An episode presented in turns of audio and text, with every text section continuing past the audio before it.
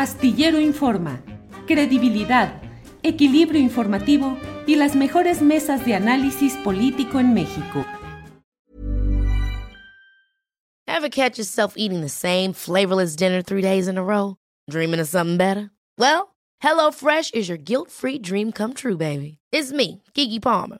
Let's wake up those taste buds with hot, juicy pecan-crusted chicken or garlic butter shrimp scampi. Mm.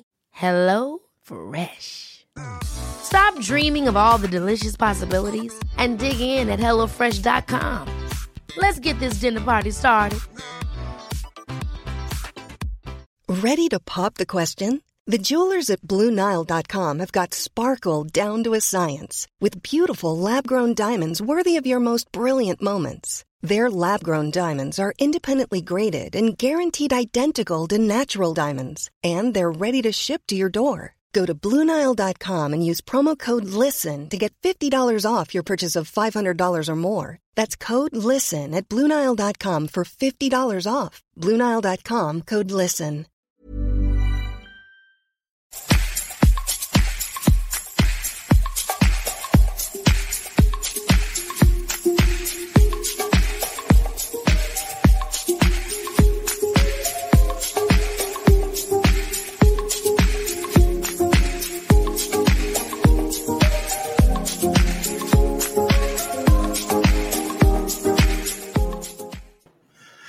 Bien, la una de la tarde, la una de la tarde en punto, estamos aquí en Astillero Informa este lunes 13 de diciembre de 2021. Muchas gracias por acompañarnos en este programa que tiene información, análisis, debate, mesas de periodismo, entrevistas, de todo, muy interesante, todo lo que tenemos hoy para esta programación.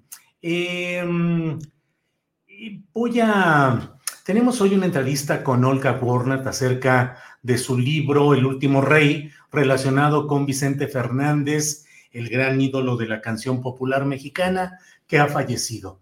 Eh, una entrevista que esperamos sea interesante y que aborde o eh, abunde en algunos de los detalles de esa dualidad entre el ser humano, con todos sus claroscuros, y la grandeza artística de un personaje, este cantante popular Vicente Fernández. Pero antes de entrar en materia con estos y otros tópicos interesantes de este día, quiero hacer un comentario para ustedes acerca de pues este tema editorial.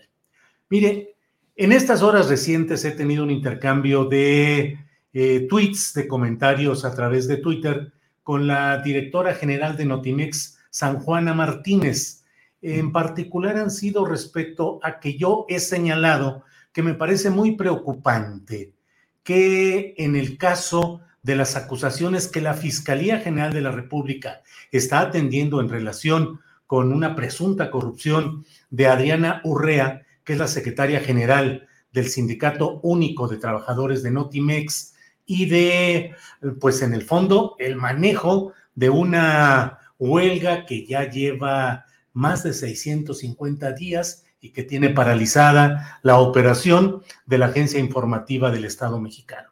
Debo puntualizar que me parece que todo tipo de acusaciones de corrupción contra la señora Adriana Urrea, contra anteriores o actuales directivas sindicales, estoy absolutamente de acuerdo en que se avance en ellas y que se castigue a fondo y sin ninguna consideración a quien haya cometido actos violatorios de la normatividad, delitos, corrupción, sin ninguna consideración. No hay nada en mi razonamiento que implique o conlleve una búsqueda de que haya impunidad o de que actos de corrupción queden sin castigo. Al contrario, lo que me resulta preocupante es que al conocer como periodista parte de lo que está expresándose en ese expediente judicial, me tope con el hecho de que al menos en esta fase judicial, la acusación concreta se centra en que se hayan utilizado para fines de información en un programa de YouTube conceptos y palabras clave, según se dice ahí, de notas informativas generales que se publicaron en Notimex y que fueron eh, reporteadas por la propia Adriana Urrea. Es decir, permítame decirlo de otra manera, la reportera Adriana Urrea reporteó información general proporcionada por fuentes de información e hizo una nota. Luego, durante un programa de YouTube, como lo tenemos infinidad de personas y que además con mucha frecuencia tomamos y retomamos material informativo de diversas fuentes y también la información que producimos en otros espacios, bueno, pues esos comentarios o esas partes de notas informativas o esas ideas informativas fueron expresadas en un programa de YouTube en cinco ocasiones. Eso será materia suficiente para que esté enderezado un proceso tan largo y tan atendido por la Fiscalía General de la República en este país, lleno de miles y miles y miles de casos de verdadera y tronante corrupción, criminalidad, injusticia. Cinco notas informativas cuyas, cuyos conceptos clave, se dice, fueron tomados para que luego se reprodujeran en un programa de YouTube. ¿Me parece excesivo o por el contrario? Me parece muy poco lo que realmente se está planteando ahí. En concreto, lo que se ha señalado, eh, y bueno, en eso está eh, una declaración de un testigo todavía este 9 de diciembre del presente año, corresponde a Agustín Carlos Lozano Delgado. Agustín Carlos Lozano Delgado que es, es el subdirector, el director editorial. Déjeme, eh, permítame un segundito. Ahorita le digo, director editorial de Notimex. Lo es desde abril de 2019 y lo es hasta eh, la fecha en la que declara eh, director editorial de Notimex desde el 16 de diciembre de 2019. Bueno, pues él señala cinco, cinco momentos específicos en los cuales eh, información de Notimex habría sido tomada parcialmente en un programa titulado Mujeres y Finanzas en el contexto de un programa general llamado Gira tus finanzas.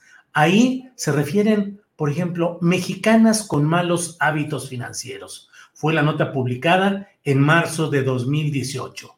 Y ahí pues se da una información acerca de lo que eh, se refiere a estas, eh, estos temas. Y en una parte se dice en una parte del video de YouTube en el que participó Adriana Urrea, se hace referencia, dice el testigo, a las palabras clave compras, compras compulsivas así como error en el uso de las tarjetas que son causas del endeudamiento femenino.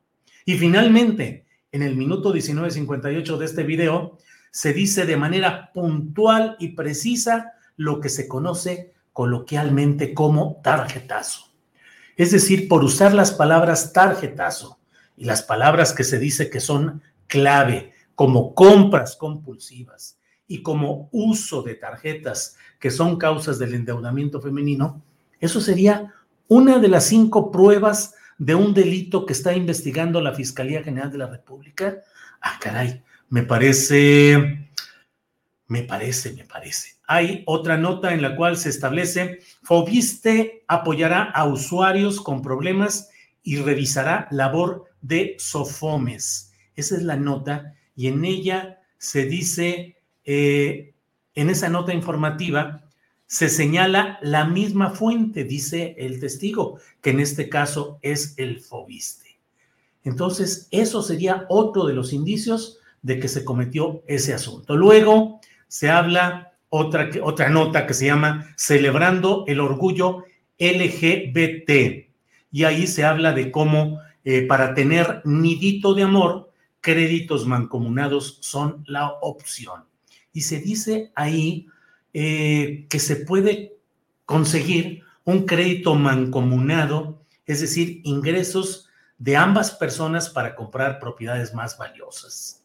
Esas serían, como esto puedo detallarle las cinco, las cinco notas que se señalan como pues la gran eh, pues el gran delito, el delito de haber usado palabras clave o ciertas palabras informativas que estaban en una nota de Informex que escribió la reportera Adriana Urrea y que luego Adriana Urrea en un programa de YouTube los, perdón, dije Informex, es Notimex, vean nomás la, la ancianidad, en mi tiempo había también Informex. Eh, entonces, Notimex, eh, y que en eso es en lo que descansa todo este tema. Me parece a mí pues que son indicios muy vagos, menores, y que me parece, no puedo evitar el señalar que parecen maniobras para presionar e intimidar a una dirigencia sindical a la que en todo caso hay que probarle y demostrarle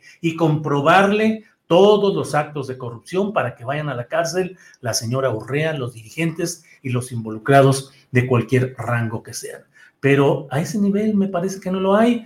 La señora San Juana Martínez, a quien invité a ser entrevistada en este programa y me dijo que no, que porque ella no lleva la investigación judicial de este tema. Y le dije, bueno, pues porque yo lo que pido, ella menciona que hay 3.600 pruebas más. Híjole, 3.600 pruebas más.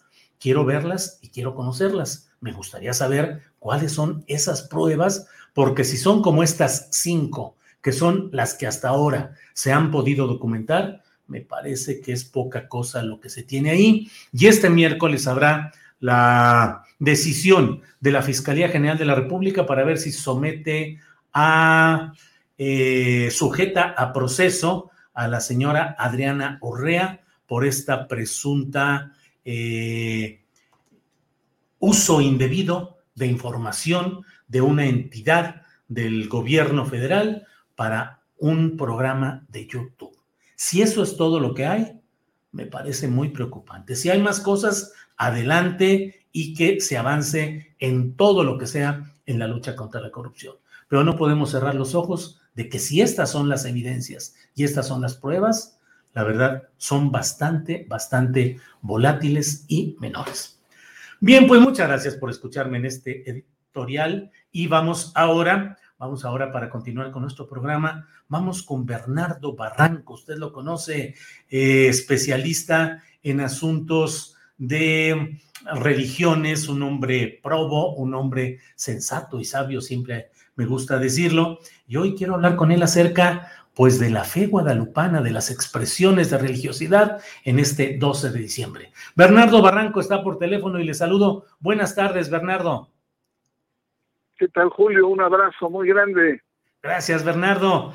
Bernardo, mucho gusto en saludarte y en espera de que nos comentes cómo va la expresión religiosa guadalupana en México. ¿Va creciendo? ¿Se ha estancado? ¿Disminuye? Eh, ¿Cuánta es la fuerza hoy de esa fe guadalupana, Bernardo? Eh, eh, mira, Julio, generalmente en la historia de la Virgen de Guadalupe, la historia de México, eh, em, los adherentes em, crecen en los momentos de mayor crisis eh, que ha habido en la historia, en las inundaciones, en. Se cortó. Se cortó la llamada telefónica con el doctor Bernardo Barranco. Este, vamos a esperar un poco para ver qué, qué, sucede en este tema. Eh, estamos hablando acerca de lo que ha sido, de lo que es estas expresiones de fervor guadalupano, que debo decirle que a mí en lo personal eh, me impresiona mucho la entrega del pueblo mexicano al culto a la Virgen de Guadalupe. Me impresiona positivamente porque no dejo de ver ese enorme grado de espiritualidad del pueblo mexicano. Eh, Bernardo, ya recuperamos la llamada. Nos decías que en la historia mexicana estas expresiones... Sí, eh, te, comentaba que en la historia de, México, em, la, vocación, digamos, eh, eh, hacia la Virgen de Guadalupe crece en los momentos de crisis. En los momentos de crisis, ya sea, por ejemplo, en el siglo XVII con inundaciones que duraron dos años en la Ciudad de México, en momentos de, peste al principio, que fueron muy dramáticos en la vida eh, eh, central de, Mesoamérica, eh, hay un manto como, como protectores, como una instancia última en donde la gente deposita su fe, y sobre todo por las raíces prehispánicas. Ahora, en lo que ha pasado estos días ha sido en torno a la pandemia, sobre todo la inhibición que ha existido por parte de las autoridades y de la propia Iglesia Católica desde el año pasado, que no hubo estas concentraciones masivas. Ahora hubo concentraciones, pero fueron reguladas, fueron eh, administradas, ¿no? En, la lógica que me parece muy importante y muy saludable eh, de, la, de la sana distancia. ¿Por qué? Pues porque es gente que viene de las más diversas regiones del país. Imagínate nada más que haya un brote de contagio y después estas gentes se los lleven a rancherías, a diferentes lugares, a ciudades más pequeñas eh, de, diferentes lugares del país, sería una verdad desgracia. Entonces creo que tanto los peregrinos, los creyentes, como eh, las autoridades y la propia iglesia han actuado con sensatez en este momento. Sí se abrió, pero fue de manera ordenada, regulada y sobre todo guardando la, santa, eh, eh, la sana distancia. Se pensaba que iba a llegar entre 5, 4 o 5 millones. Al parecer, según eh, informes, fueron 3 millones de personas, lo cual pues no es un número menor, es un número importante, es una concentración bastante significativa, mi querido Julio. lo cual, Bernardo, entiendo que a pesar de estas restricciones, la gente sigue manifestando su fervor en las calles, como ya lo vimos, pero hoy esos segmentos eh, tradicionalmente volcados al guadalupanismo son más en cuantía y en pasión y entrega en razón de la pandemia, Bernardo?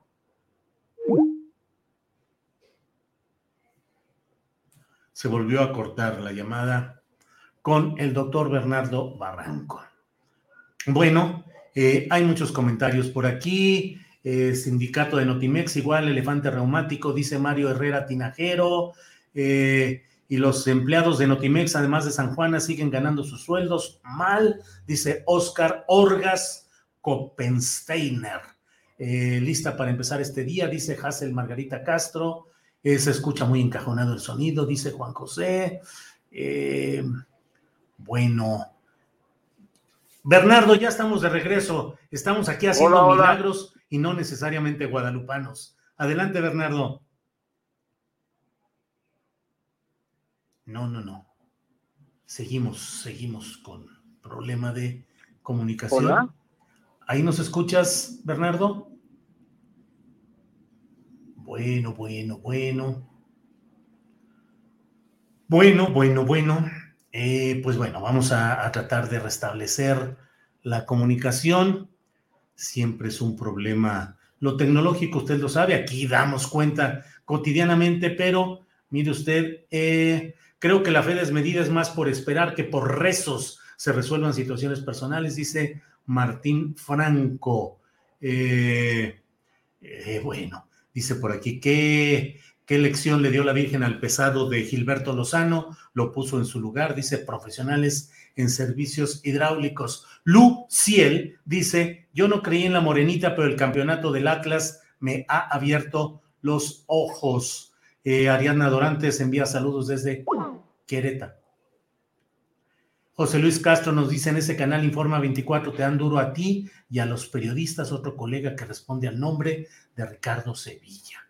Bueno, eh, Vicente Fernández, el mito, el guadalupano, dice Jaiston Nasim. Saludos, Julio, desde la alcaldía Álvaro Obregón nos envía Pedro Antonio Sánchez Tenango. Bueno, mire, hemos buscado hablar pues con el doctor Bernardo Barranco porque a mí me sigue impresionando como a muchos mexicanos esa carga de fervor, de entrega y de compromiso que tanta gente manifiesta en estas peregrinaciones y estos actos desde la víspera, en la noche, en la madrugada de la celebración guadalupana. Más allá de la adscripción religiosa que cada uno de nosotros tengamos o que no se tenga ninguna creencia religiosa, creo que es mucha la fuerza espiritual y la grandeza que se esconde en, que se esconde y se expresa al mismo tiempo, es decir, que durante el resto del año hay actividades normales y el 12 de diciembre se vuelca esa pasión ahí. Déjeme ver si ya estamos, estamos por volver a enlazar al doctor Barranco. Sí.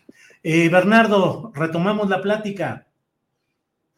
Ay, qué pena contigo, mi querido Julio. Eh, parecía siempre que hablo contigo que tengo alguna chocantería técnica. No, pero así es. Es que estoy en el, estoy en el canal 11 y no sé por qué eh, al interior no entran las llamadas. Así es que para hablar contigo me salí al estacionamiento de mi coche, pero ahora con estas eh, dificultades, francamente me salí a la calle. Así es que estoy hablando, estoy hablando desde la calle, o sea, ya no hay pretexto técnico ahora. Bueno, ¿eh? Bernardo, adelante, lo que, por favor. Lo que creo, sí, sí, lo que lo que me gustaría comentar contigo, con tu auditorio, es eh, la importancia social, histórica y simbólica de la Virgen de Guadalupe en la historia de nuestro país. Es decir, eh, eh, sus raíces se remontan a la fusión, la, la, el religioso que se dio entre Tonatzin, que era una enorme deidad en el mundo mesoamericano, y Guadalupe. Guadalupe que era una vocación de María de Extremadura, morena en la tradición de las vírgenes negras. Entonces, eh, es muy interesante porque eh, frente al trauma de, la, de la conquista española, es decir, eh, el, universo mexica era un universo militar, eran, tenían un poderío muy grande en la región, ejercían el tributo, y al ser sometidos en, en la conquista, entran en orfandad. Y por lo tanto recurren a, a eh, convertida ya en María de, Guadalupe, y, hay esta eh, verdadera, digamos, sintonía.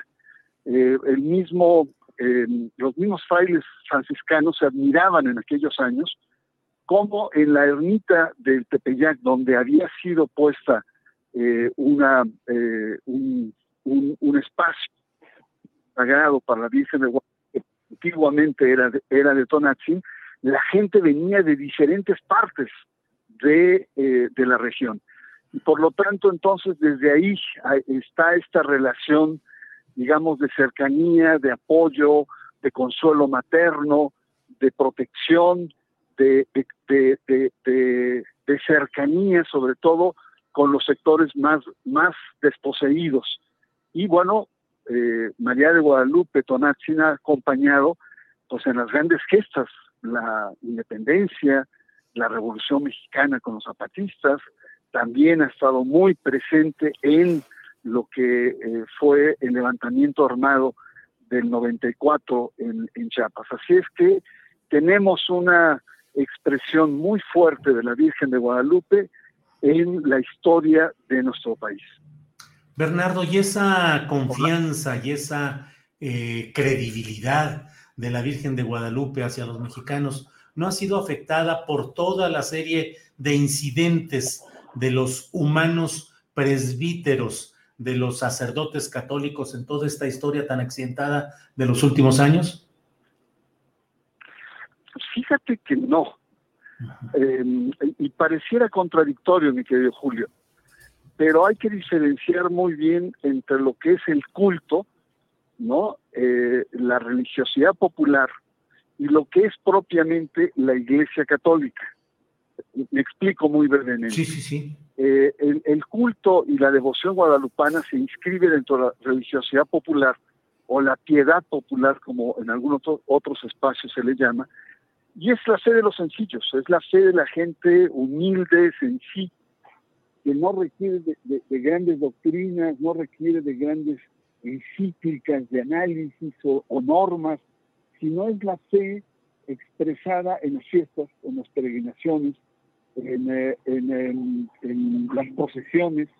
Eh, es decir, es, es la fe, digamos, espontánea, es esta adhesión, esta relación peticionaria que hay con una deidad que no necesariamente está vinculada a las intrigas, digamos, del clero. Es una, fe espontánea. Por ejemplo, en, el reporte que se hace de, ayer, y es que mientras la gente estaba pasando a, ver a la, a la Virgen, el cardenal Carlos Aguiar Retes, en su homilía, hablaba de la, de la sexualidad y la iglesia.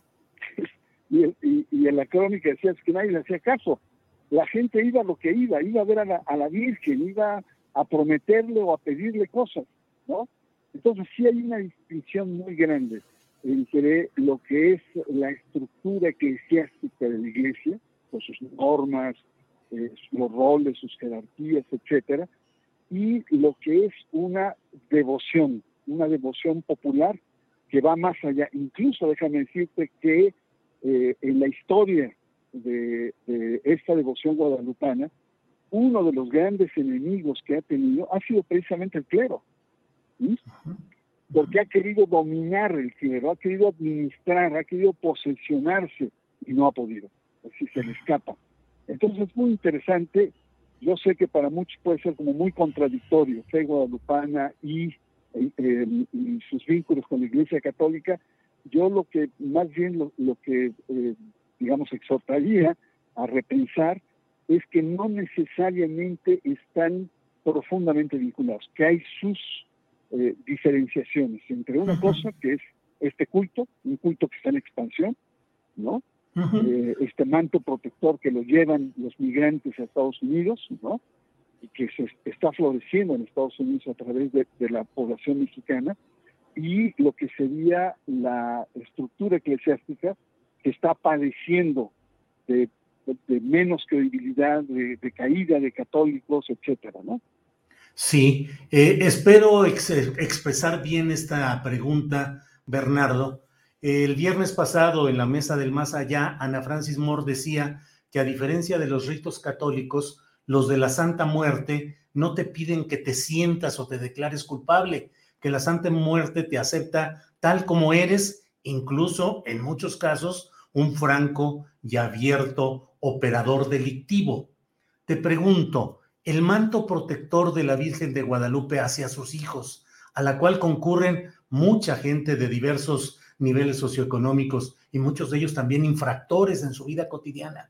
¿Es diferente el cómo se siente el mexicano ante su madre, la Virgen de Guadalupe, respecto a otras figuras de, de los retablos de la religión católica. Es decir, el mexicano se siente más confiado con la Virgen de Guadalupe como madre que con otras expresiones de la misma Virgen María. Eh, eh, eh, mira, déjame planteártelo así, querido Julio. Eh, la Santa Muerte es una herejía de Guadalupe, de la devoción guadalupana. Su, incluso su vestimenta física es muy parecida, es una mujer también. Quizá la provocación estética de la calavera, de la, de, eh, la, huesuda, como se le llama, eh, cause conmoción. Pero en realidad es, es una, y cuando digo herejía, significa que hay muchos aspectos de la, de la Virgen de Guadalupe que son retomados en la Santa Muerte. Sobre todo la petición, cúrame, quítame el vicio, ayúdame económicamente, haz pagar mis deudas, esta relación que establece con las deidades.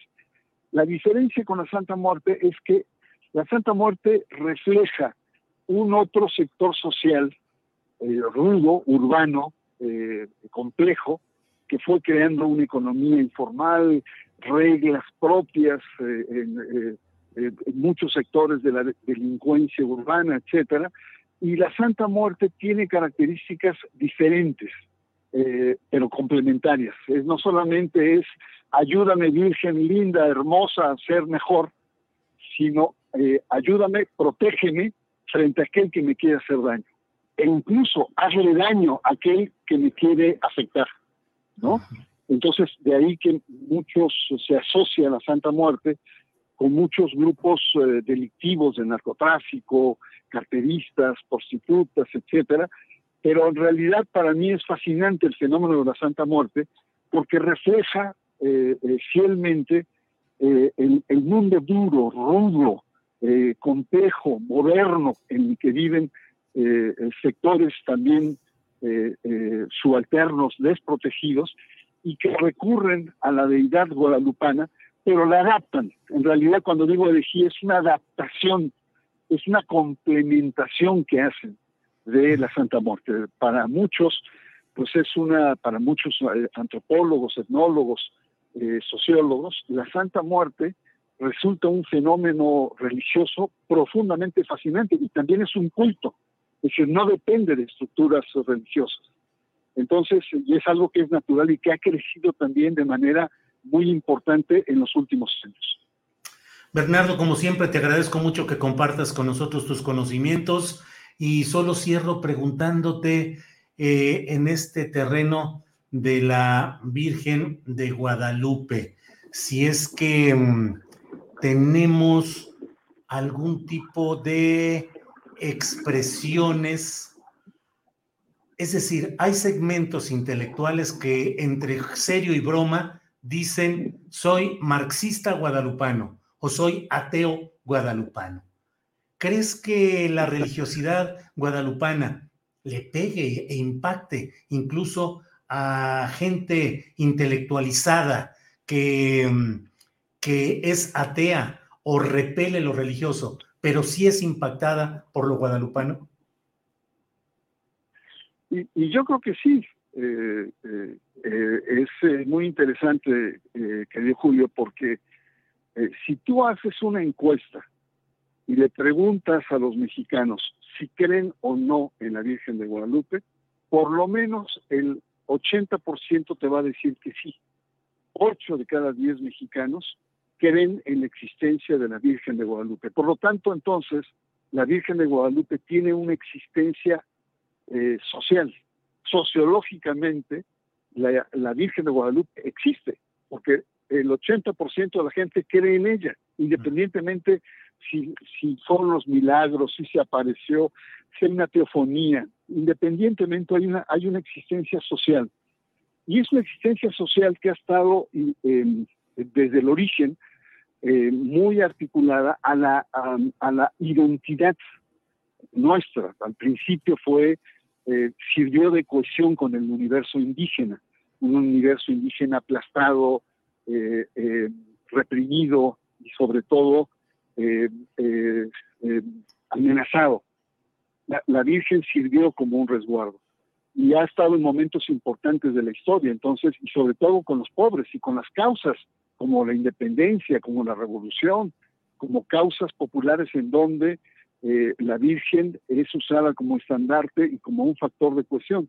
Por lo tanto, entonces, eh, sobre todo en la izquierda, pues imagínate que sea un factor de articulación social, de, protección a los más débiles, pues siempre hay una eh, simpatía, y no solamente es una simpatía coyuntural, sino es pensar en la Virgen como un factor que otorga una cierta eh, identidad, ¿no? Una Virgen morena, una Virgen que se hace indígena, una Virgen que privilegia a los pobres, una Virgen que tiene un vínculo muy fuerte con el conjunto de la cultura mexicana. Entonces sí, no solamente hay gentes de izquierda, marxistas, ateos que se dicen guadalupanos, que lo he escuchado y, a veces no en broma, muy en serio, pero también judíos. Sí. Judíos que, vienen de otra, de otra em, contextura histórica, religiosa, que sienten una profunda simpatía por la Virgen de Guadalupe. Entonces, sí creo que estamos ante un fenómeno que va más allá de lo religioso y que penetra profundamente las capas de la construcción de la identidad mexicana, que ha evolucionado, sí, y ha tenido sus, eh, sus eh, altos y bajos en la historia también, y ha tenido sus adaptaciones o herejías, como el caso de la Santa Muerte también. Pero ahí está como una constante histórica que está por cumplir 500 años, ni más ni menos 500 años en la historia y la identidad de nuestro país. Híjole, Bernardo, pues muchas gracias, de verdad, como siempre, por tu tiempo en este análisis que nos has hecho desde algún lugar de las calles politécnicas de la capital del país. Bernardo. lo, que aprendí hoy es que para hablar contigo me tengo que salir a la calle. ¿eh? Fíjate, ¿no? Para poder tener una, una, una, una conversación fluida. Es una de mis enseñanzas de este día. Bernardo, igual, que estés muy bien, aprecio mucho tu, tu participación, tu análisis. Gracias, Bernardo. Hasta luego. Bueno, pues ha sido Bernardo Barranco, usted lo sabe, eh, especialista en religiones, en asuntos religiosos. Hemos podido hablar acerca del 12 de diciembre, la Virgen de Guadalupe, su culto, todo lo relacionado con este tema. Y bueno, mire, para seguir con nuestro programa, vamos ahora, pues casi a otro milagro. 70 años después de haber ganado un campeonato de liga en el fútbol profesional mexicano, el Atlas vuelve a ganar. Para hablar sobre el contexto social de este tema, está con nosotros Jorge Meneses, él es profesor investigador de la Universidad del Mar, antropólogo especializado en el deporte, así como en asuntos de juventudes, cultura digital. Es miembro del Sistema Nacional de Investigadores y articulista en diversas revistas y plataformas digitales. Jorge, buenas tardes. Buenas tardes, Julio. Gracias, Jorge. Jorge, ¿qué onda con el Atlas 70 años después? Acabamos de hablar de la devoción guadalupana que lleva 500 años. No hay ningún punto de comparación y pretendemos eh, equiparar estos hechos, son de índole totalmente distinta. Pero 70 años sin que tu equipo gane un campeonato, y debo decirte que yo eh, conozco y he vivido eh, en Guadalajara, y hay zonas donde la pasión por el Atlas es absoluta, patios donde está el emblema del Atlas pintado o esculpido ahí en un lugar, banderas por todos lados. ¿Qué significa? ¿Cómo se puede ser apasionado y fanático de un equipo que en 70 años no gana un campeonato, Jorge? Yo creo, Julio, que hay como muchas fronteras con aspectos cuasi religiosos que están estructurados con metáforas de comunidades de sentido. Irle al atrás es ubicar hacia el pasado, hacia el presente y hacia el futuro elementos de comunidades de sentido que alistan las banderas para el momento adecuado. Y en este sentido, por ejemplo, creo que el fútbol y en México se puede entablar una conversación con los rituales contemporáneos. Se prepara el partido final con un antes, un durante y un después y eso, como tú lo argumentas, no solamente aparece en el estadio, el estadio es una pirámide invertida donde se genera una comunidad imaginaria que parecería que todos han sido iguales por pertenecer a un club. Y eso es importante porque durante la semana previa nosotros lo que observamos es regresar al pasado. ¿Cómo era la ciudad de Guadalajara en el 51? Y esto nos permite incluso a los medios de comunicación jugar con algunos elementos que complementan la estructura de ese ritual. En el 51 estaba Pelé, hoy está Messi. En el 51 estaba el primer presidente civil, hoy está un presidente que le da mucha fuerza, aunque sea civil, a el sector militar pero eso a la afición no le importa en tanto lo que quiere es comulgar con sus colores. Tenemos banderas, cánticos y una ritualización en donde se prometen cosas tanto a la Virgen de Guadalupe como a Zapopan. Y ayer creo que comulgaron tres cosas de la mexicanidad, como puede ser el fútbol, el guadalupanismo y el mariachi. Mientras en Brasil se habla del tango, el carnaval y el fútbol como parte de su identidad en México, estos tres elementos son fundamentales. Y creo que lo que vimos ayer con el Atlas es un ajuste de cuentas, porque el fútbol es un juego profundo. No se apuesta dinero únicamente, se apuesta el honor, se apuesta el pasado, se apuesta la comunidad, Julio. Y en ese sentido, se revisa el pasado para estar el día del evento en un ritual más, en un ritual donde va a haber un después. En este sentido, para el Atlas eh, fue un ritual afortunado, en donde se revisa esa historia, pero se puede construir un nuevo presente a partir de que hoy mismo se sigue celebrando el triunfo de los atlistas y ese nosotros de la academia ahora le afrenta un abajazo a los chivermanos. Y es importante porque, lejos de banalizar las emociones de la gente, se tienen que entender en muchos sentidos, sin que se olvide que esta cosmovisión, esta regresar al pasado y ser parte de la cuna atlista, también tiene una revisión sobre lo que sucede hoy en día.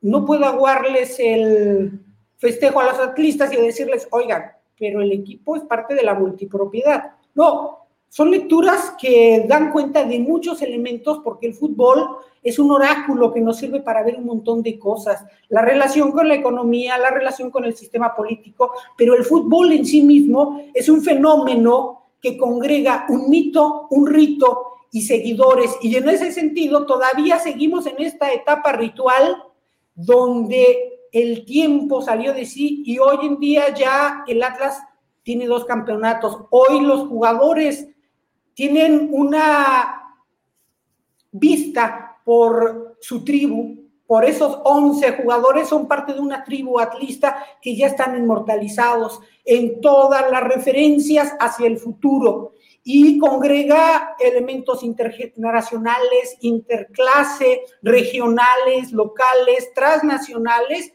Y nos habla mucho de estos mitos contemporáneos venidos con la competitividad, con el disciplinamiento capitalista y con, obviamente, un deporte espectáculo que genera lo que vimos ayer, pero que se complementa con parte de la estructura de lo que estamos siendo en la vida cotidiana hacia el pasado y hacia el futuro, Julio. Jorge Meneses, académico de la Universidad del Mar, gracias por lo que estamos hablando acerca del Atlas y el significado más allá de lo meramente deportivo.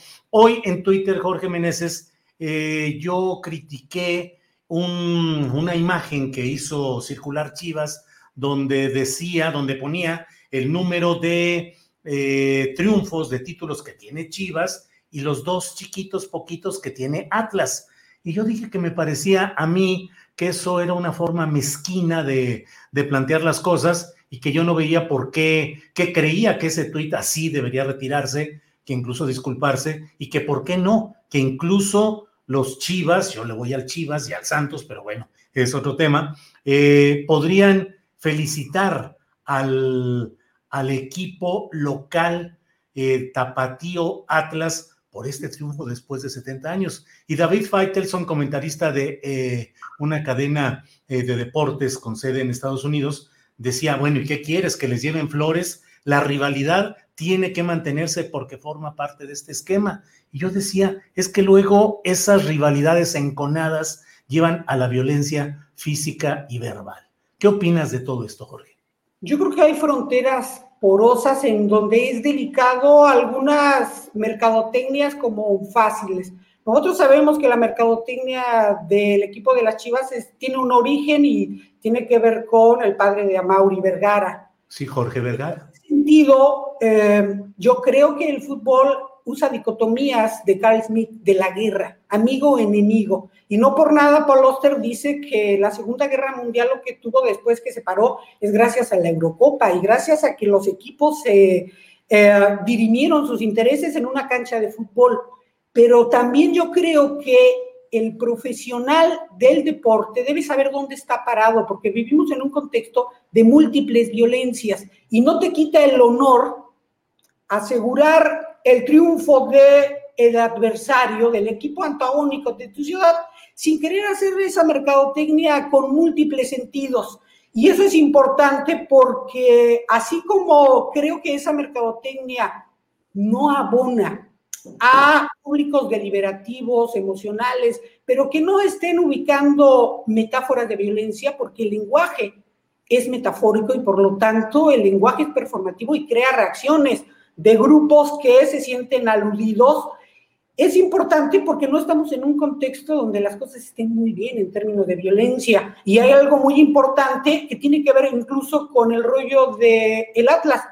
En el Estadio Jalisco, en un partido de la selección mexicana, surgió el grito homofóbico de puto. Y en alguna entrevista que le hicieron a la barra del 51 decían, bueno, es que nosotros no queríamos que se hiciera eh, parte de una retórica contra el adversario.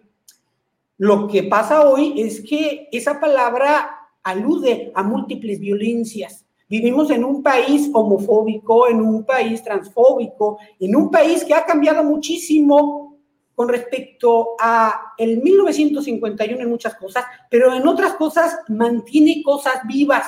Yo no me quiero imaginar a la directiva de hace 71 años burlándose de esa manera de un triunfo o generando cierta simpatía. Creo que ahora también la cultura, las culturas digitales y la relación de los equipos con las plataformas digitales hace que los community managers y la gente que se encarga del contacto entre los aficionados y el equipo de fútbol, pues ahora sí que como diría un clásico, haya sido como haya sido, trato de sacar raja mercadológica para la construcción de nuestro abono en términos de las gratificaciones. ¿Cuántas veces hemos visto cómo están eh, retuiteando precisamente esa imagen en la cual tú haces referencia? Entonces, yo creo que nada es gratuito en términos de la mercadotecnia, pero sí creo que tendríamos que, como público, como audiencias, como aficionados,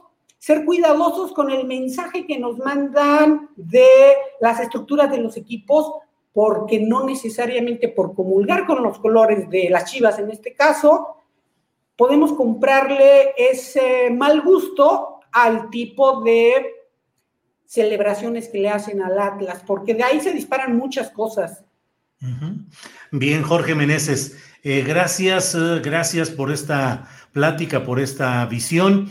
Cierro, nos queda poquito tiempo, pero cierro nada más preguntándote, ¿qué se necesita para ser fanático, fanático de un partido durante 70 años sin que gane un campeonato? Yo creo que es eh, la autoadscripción. México no ha ganado en más de 70 años en los mundiales y sigue vendiendo playeras como ninguna otra selección en el mundo. Y esto tiene que ver con elementos de que el sistema político no representa a las comunidades de sentido. Los equipos de fútbol están construyendo a través de sus mitificaciones, los relatos, las gestas heroicas, nuevas comunidades de sentido que un atlista en Illinois se puede adscribir mucho más a esa comunidad que a la mexicanidad en general. Y eso nos da como resultado lo que diría Juan Villoro. Escocia y México podrían ganar un mundial de aficiones. No necesitamos resultados porque lo emocional pega del lado de los aspectos más inconscientes, colectivos y permanentes de las sociedades contemporáneas a falta de las creencias religiosas de antaño, que obviamente, como lo acabamos de ver con Bernardo Barranco, hay una estructura de guadalupanismo, pero han cambiado las audiencias, hemos cambiado los mexicanos y el fútbol parece que todavía aglutina esos imaginarios de pertenencia a la ciudad, al barrio, a la región y en este caso, en el mundial, a la nación. Fisiones y fusiones de identidad, Julio. Jorge, Jorge Meneses, académico de la Universidad del Mar, miembro del Sistema Nacional de Investigadores, gracias por esta oportunidad de asomarnos a este mundo del fútbol, no necesariamente en términos de lo que sucede específicamente en los partidos o, en, o a nivel de cancha, como dicen, sino la visión general y la visión conceptual de estos temas. Jorge, muchas gracias. Muchísimas gracias a ti, Julio, y un saludo a tus audiencias. Gracias. Jorge Meneses, académico de la Universidad del Mar. Bueno, pues mire, hoy no va a poder estar con nosotros nuestra compañera Claudia Villegas, eh, asuntos eh, de trabajo no le permitieron y nos avisó con toda anticipación que no podría estar hoy. Eh, así es que vamos a pasar a nuestro siguiente segmento que es el de Jacaranda Correa, a quien saludo como siempre. Jacaranda, buenas tardes. Hola, querido Julio, ¿cómo estás? Muy buena tarde. ¿Cómo te vaya? Casi terminando el año, ahora sí se nos fue este 2021, ¿verdad? Se fue, Jacaranda, a diferencia del 2020 que a mí me pareció lento y difícil y todo, este 2021 tuvo más esperanza y tuvo más, eh, una fluidez más rápida. Así lo veo, Jacaranda.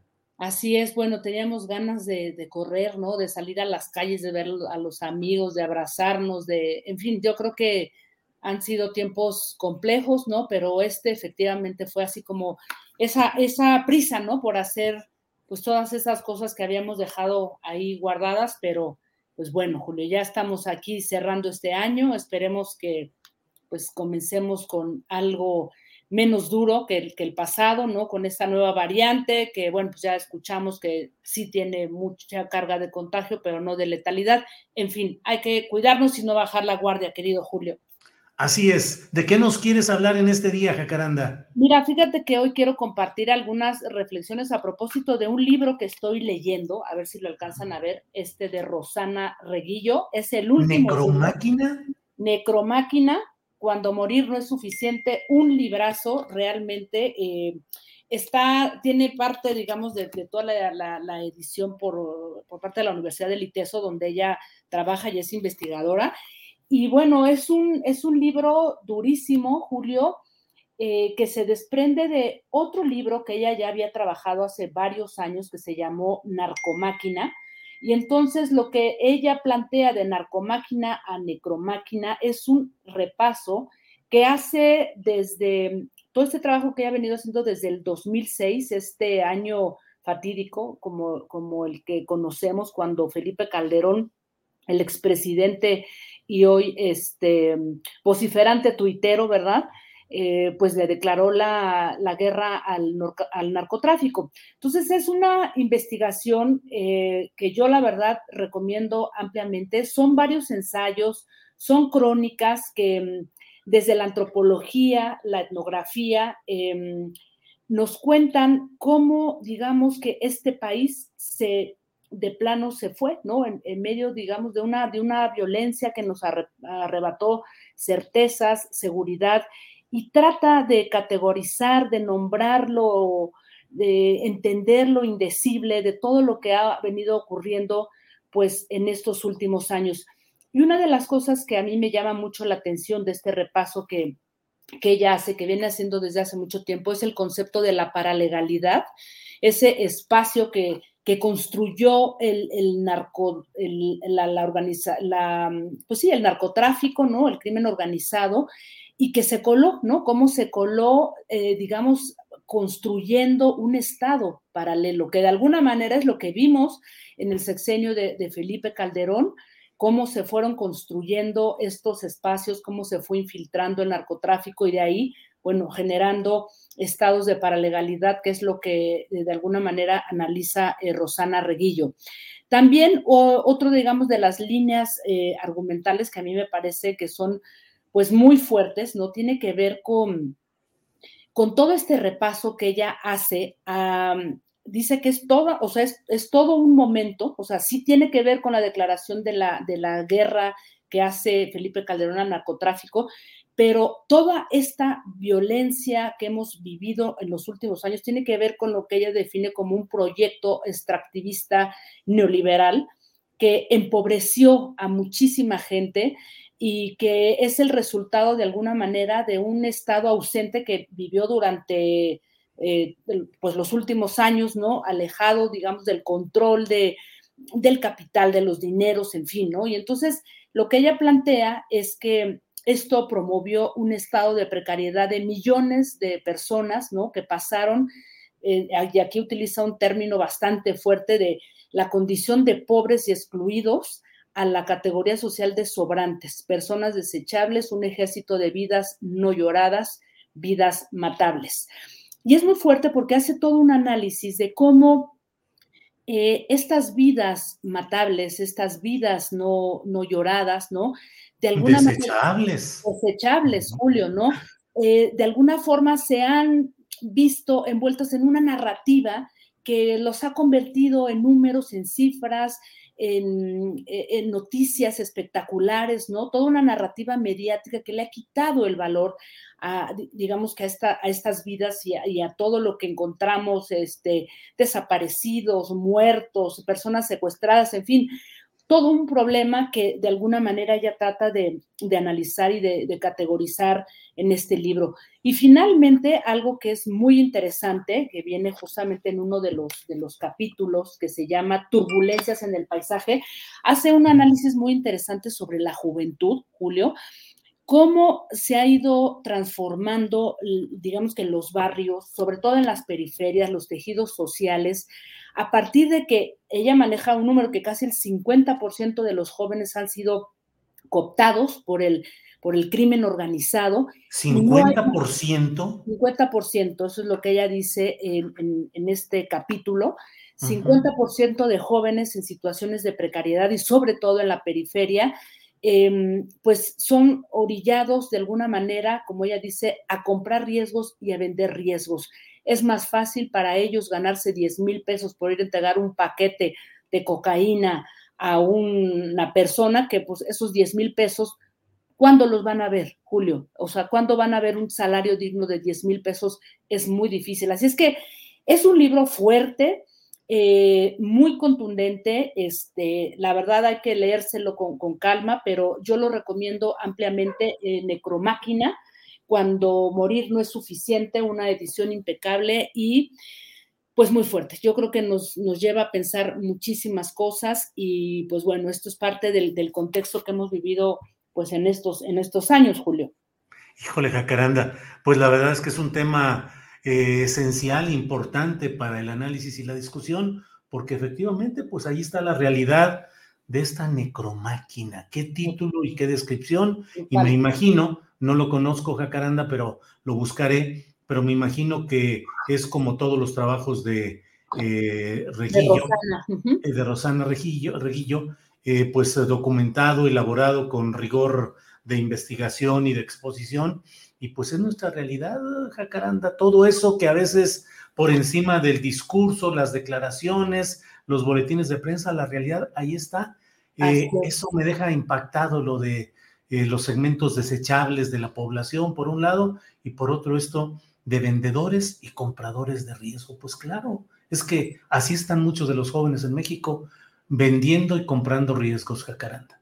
Así es, eh, yo creo que es, es, es, muy fuerte, o sea, todas las categorías que, que utiliza son realmente contundentes, pero, pero es cierto, Julio, o sea, cuando, cuando fui leyendo y repasando algunos momentos que ella va tomando, y también pone la discusión, algo que me parece que es muy este, importante, hasta dónde los propios medios tenemos una responsabilidad de seguir normalizando esa, esa violencia y de seguir dándole un sentido de espectacularidad sin ninguna responsabilidad y haciendo que cuerpos de mujeres, ¿no? También, que, eso, que ese es otro, otro de los grandes temas, muchas mujeres este, jóvenes, pues sean exhibidas así como así, la de los jóvenes también, o la de mucha gente que aparece en parajes o, o en, en, en lugares al descampado, en fin, o sea, todos esos cuerpos que no tienen nombre ni apellido, simplemente una estadística o una noticia espectacular, Julio. Así es que,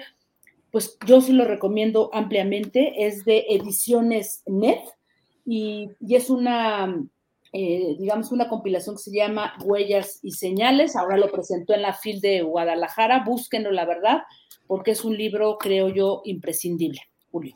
Bien, pues uh, Jacaranda Correa, muchas gracias y estaremos atentos a leer este libro. A mí se me hace que por ahí lo vas a entrevistar a Rosana para el próximo jueves? Pues fíjate que este jueves no, pero el próximo año, como estamos ahí ya cerrando, esa se nos vino el, año con un montón de cosas, pero sin duda voy a entrevistarla. Este jueves no, este jueves vamos a ir bajándole, bajándole, bajándole, porque también digo, hay que hablar de otras cosas y se los recomiendo, ya que hablé de algo tan fuerte, les hablaré el jueves de algo que casi nadie sabe y es la diáspora gitana en este país que tiene muchas vertientes también, una diáspora que de pronto pues también tiene ahí sus matices, eh, una cultura muy importante y que también a veces se pelea y se enfrenta con todas las posibilidades que tiene del crimen organizado de ser cooptados. ¿eh? Ese es otro tema, pero vamos, eh, ese es, es, uno de los temas que vamos a hablar el jueves y con Rosana Reguillo muy pronto la tendremos ahí en Debate 22, querido Julio. Jacaranda, ya que tocas el tema, ¿es fuerte la, presencia de comunidades gitanas en México? Así es, Julio. Fíjate que es muy, o sea, yo no tenía, eh, digamos que todo el panorama completo. Eh, realmente fui investigando y gracias a quienes, eh, quienes están por ahí que es una pareja de gitanos, fíjate. Lorenzo, ahora se me olvida su apellido, porque siempre lo, confundo, Lorenzo, que es, es, un gran fotógrafo, es un gitano que se descubrió como gitano fotografiando lugares en donde había comunidades importantes de gitanos y fue construyendo a lo largo de muchos años toda una investigación fotográfica, documental y también junto con su esposa, que es una investigadora, para delimitar todo lo que ocurre con, la diáspora gitana, ¿no? Porque hay como, como mucha pues eh, ideas, o sea, o hay preconcepciones sobre lo que son los gitanos, pero él nos explicó de una manera brillante cómo, cómo están conformados. Hay diferentes, no son lo mismo los gitanos que viven en el sur que los que viven en el norte, de qué parte vienen.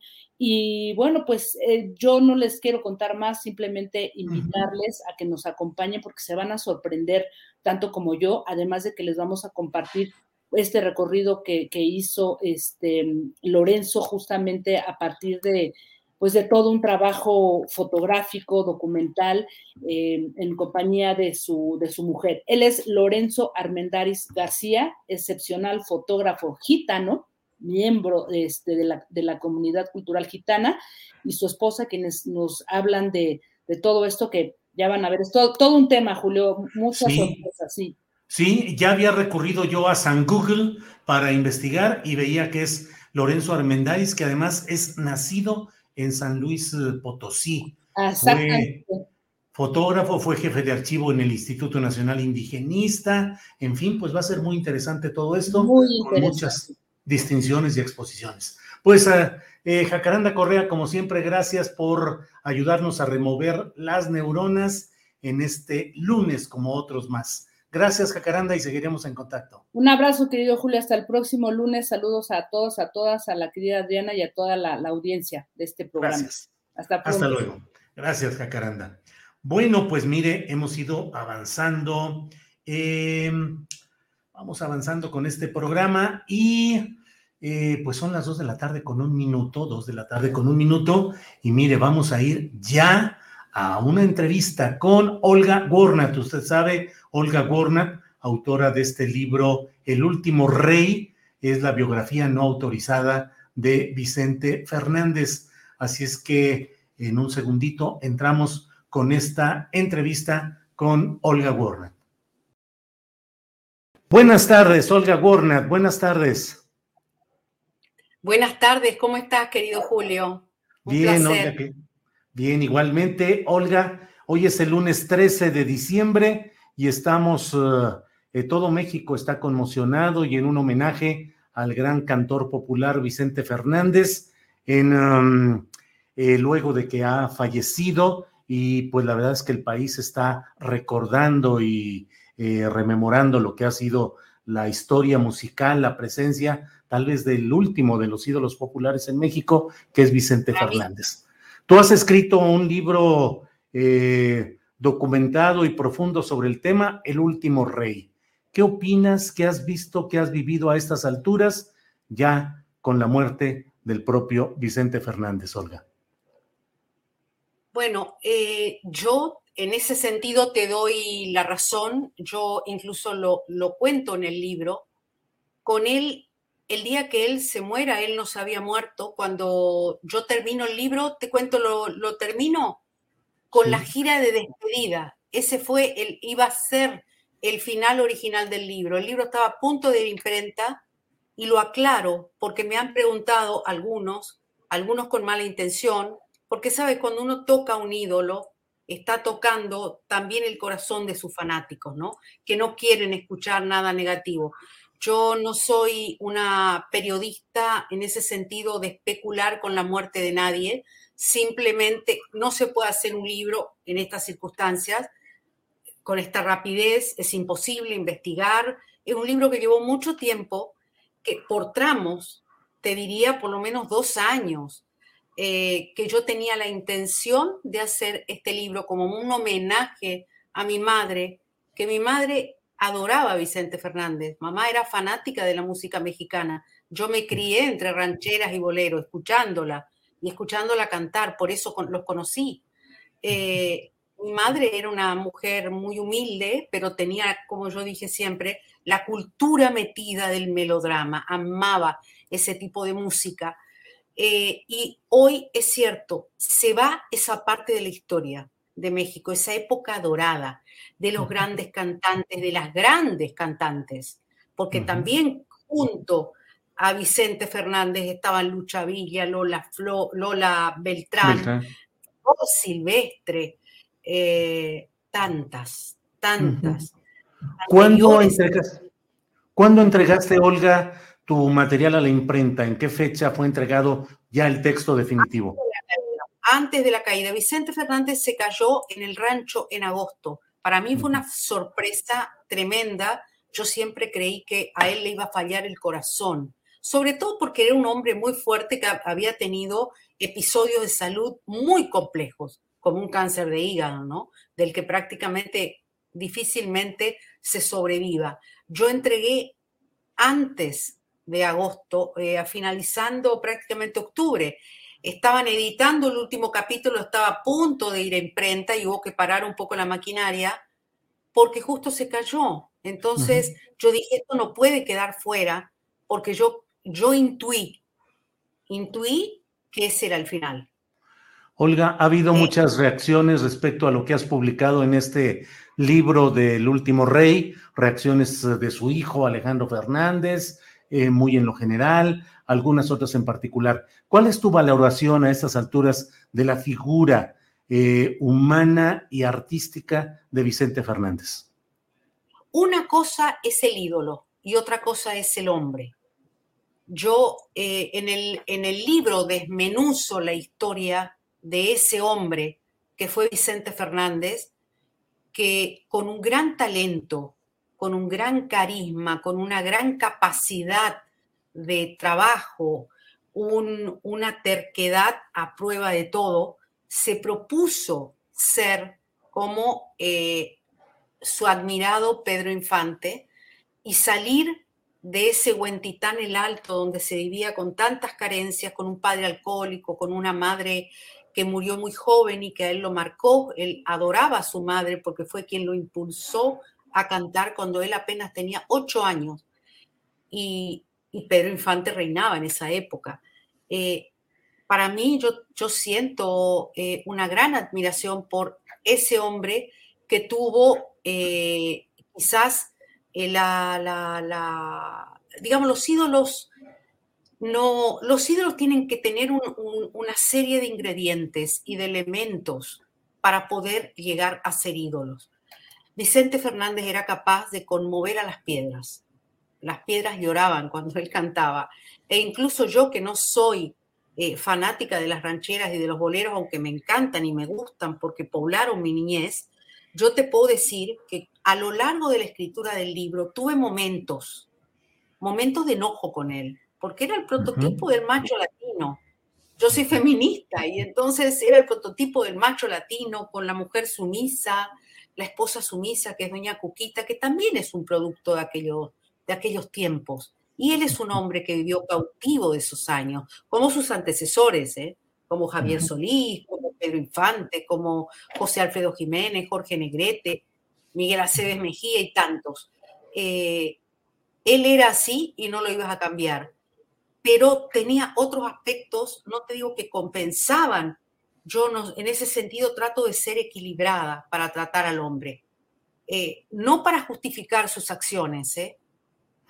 Hubo acciones que realmente no se podían justificar y que él pidió disculpas públicas, pero él estaba cautivo de otra época en donde él fue educado de una manera completamente, te diré, distinta, con un padre eh, venía de una familia disfuncional, una familia muy pobre que le costó, el, padre murió de cirrosis, internado en un hospital, él tenía que seguir cantando en el Teatro Blanquista porque no había plata para la casa.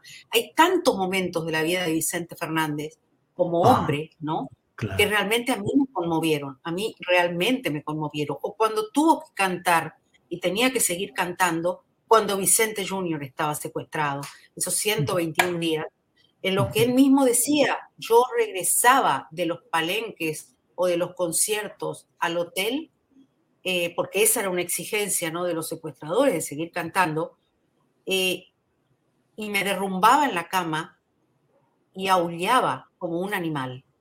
Y yo me imaginaba la escena y decía, es que no podía ser de otra manera, no podía hablar, lloraba, cantaba, cantaba y lloraba. Eh, hay tantos, tantos momentos, ¿no? Claro. Olga.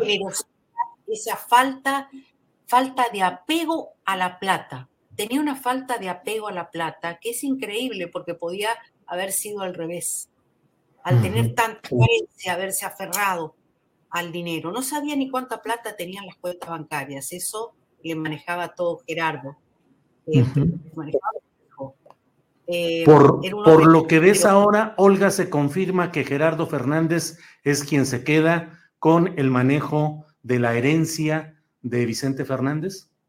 Así es.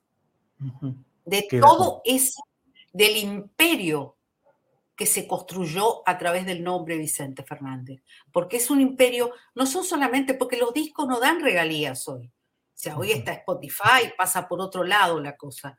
El mundo se transformó. Eh, el padre dejó de cantar en el 2015-2016, después de la famosa gira de despedida, ¿no? Si no, me si no se me confunden las, eh, las épocas. Porque, Sí, porque realmente en el medio de la gira de despedida él tuvo varios episodios de salud que lo hicieron suspender la gira. Eh, hay, está el grupo Fernández, está todo lo que tiene que ver con las marcas, hay compañías de aviones que se rentan, hay compañías de representación de artistas, todo eso lo maneja en gran parte, en su mayor parte, Gerardo. Eh, Alejandro, por suerte, eh, tiene un gran talento. Eh, yo no voy a darle entidad a las palabras muy desagradables que él dijo hacia mi persona la pongo en el contexto de que su padre se encontraba muy mal y muy grave y reaccionó de, una manera intempestiva, le salió el monstruo de adentro, ¿no? Y, la verdad que no quiero darle importancia. Eh, intercambié con Vicente Juniors eh, algunos WhatsApps, no había leído el libro, Alejandro tampoco leyó el libro, no leyeron el libro, por lo tanto, las opiniones que puedan emitir, creo que Gerardo sí lo leyó. Esto es lo único, la única información que tengo. Pero de cualquier manera, eh, tengo todas las pruebas. Eh, tuve acceso a fuentes muy valiosas de la familia y de allegados muy íntimos a la familia, de cantantes que fueron testigos de muchos episodios de relaciones con Juan Gabriel, con Ana Gabriel, de, de promotores que eran que llevaron a Vicente Fernández en las giras, las famosas giras por Estados Unidos, cuando eran las caravanas, ¿no? Las famosas caravanas que iban todos para eh, actuar en teatros y en palenques o en arenas en la costa oeste de Estados Unidos para los paisanos que llegaban a Estados Unidos. Es decir, accedí, fue un trabajo enorme de investigación, eh, de contactar a todos los que de alguna manera conocieron y tuvieron que ver en la construcción de esa carrera y de, esa, de ese ídolo que, es, que fue y que es, sigue siendo Vicente Fernández, porque queda su legado. Olga, ¿te ha notificado, ¿te ha notificado de algún inicio de alguna demanda legal contra la publicación de este libro? No, para nada, para nada. Y no tengo temor tampoco si lo hacen. Yo siempre, digamos, yo tengo todas las investigaciones que tengo, las tengo absolutamente chequeadas, eh, están grabadas, están en, mi WhatsApp, están en, eh, impresas, por lo tanto, para nada, para nada, no me han notificado de nada y no y si lo notifican y si deciden en algún momento hacerlo, no tengo ningún problema, Julio. Yo me hago cargo de lo que yo escribo. Quedó mucha investigación afuera quedaron testimonios afuera que no los pude justamente corroborar de la manera que yo necesito corroborar lo que es mínimo por tres fuentes, por lo tanto quedó información muy delicada afuera. Eh, y, otra información que yo la dejé adrede porque era información muy fea, muy delicada y que no tenía no, no era mi intención ni degradar ni humillar a ninguno de los integrantes de la dinastía Fernández. Eh, sino contar la historia que había detrás.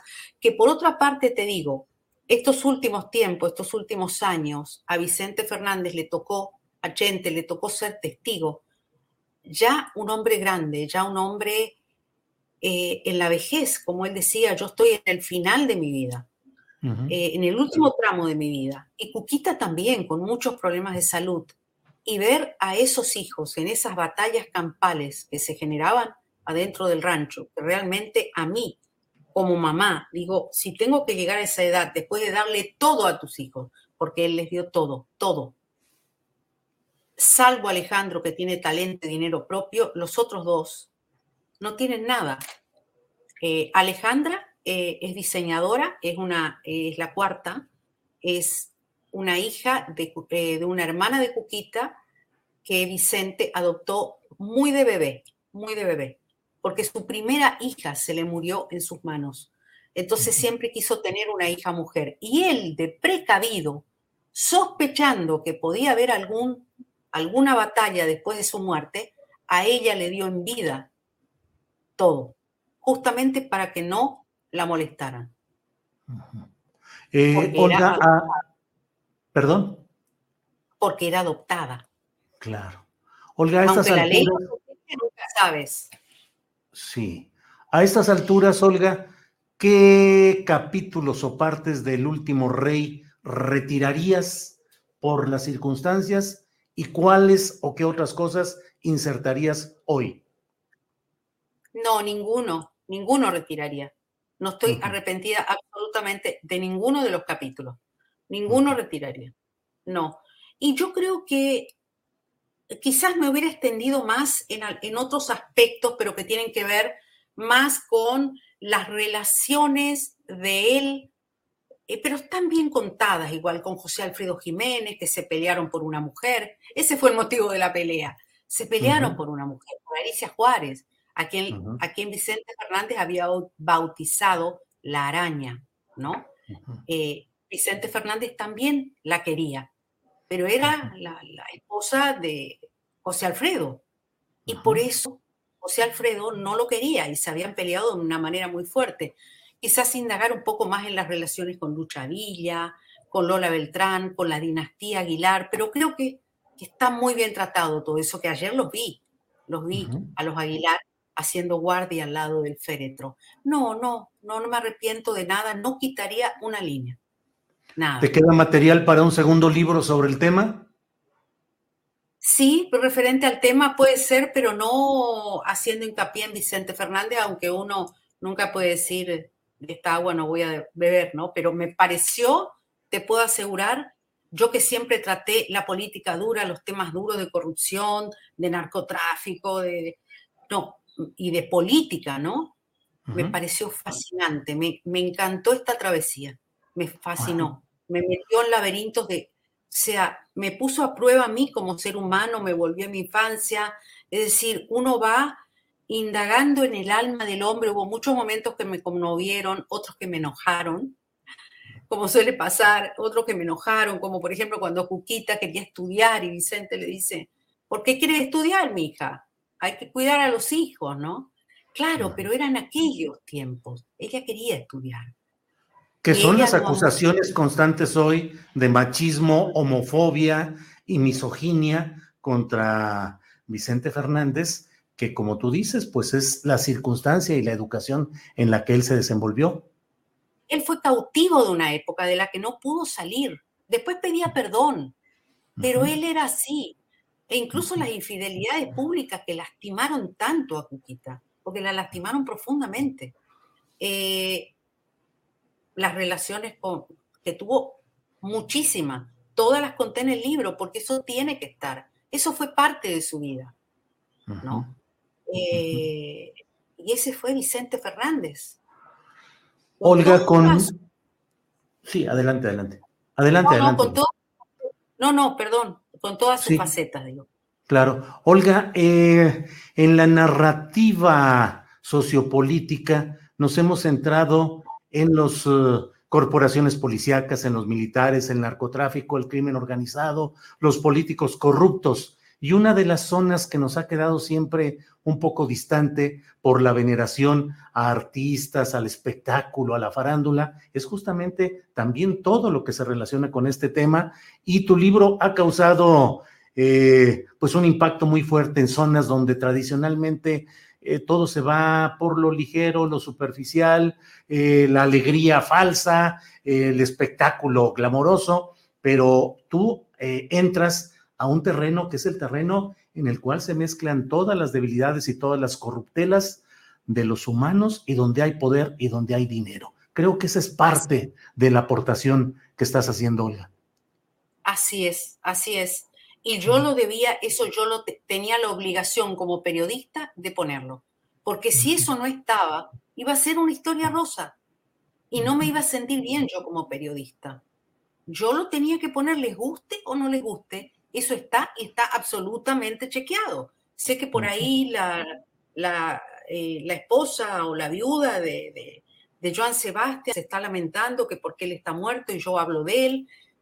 Pero, perdón, o sea, Joan Sebastián está muerto, está bien.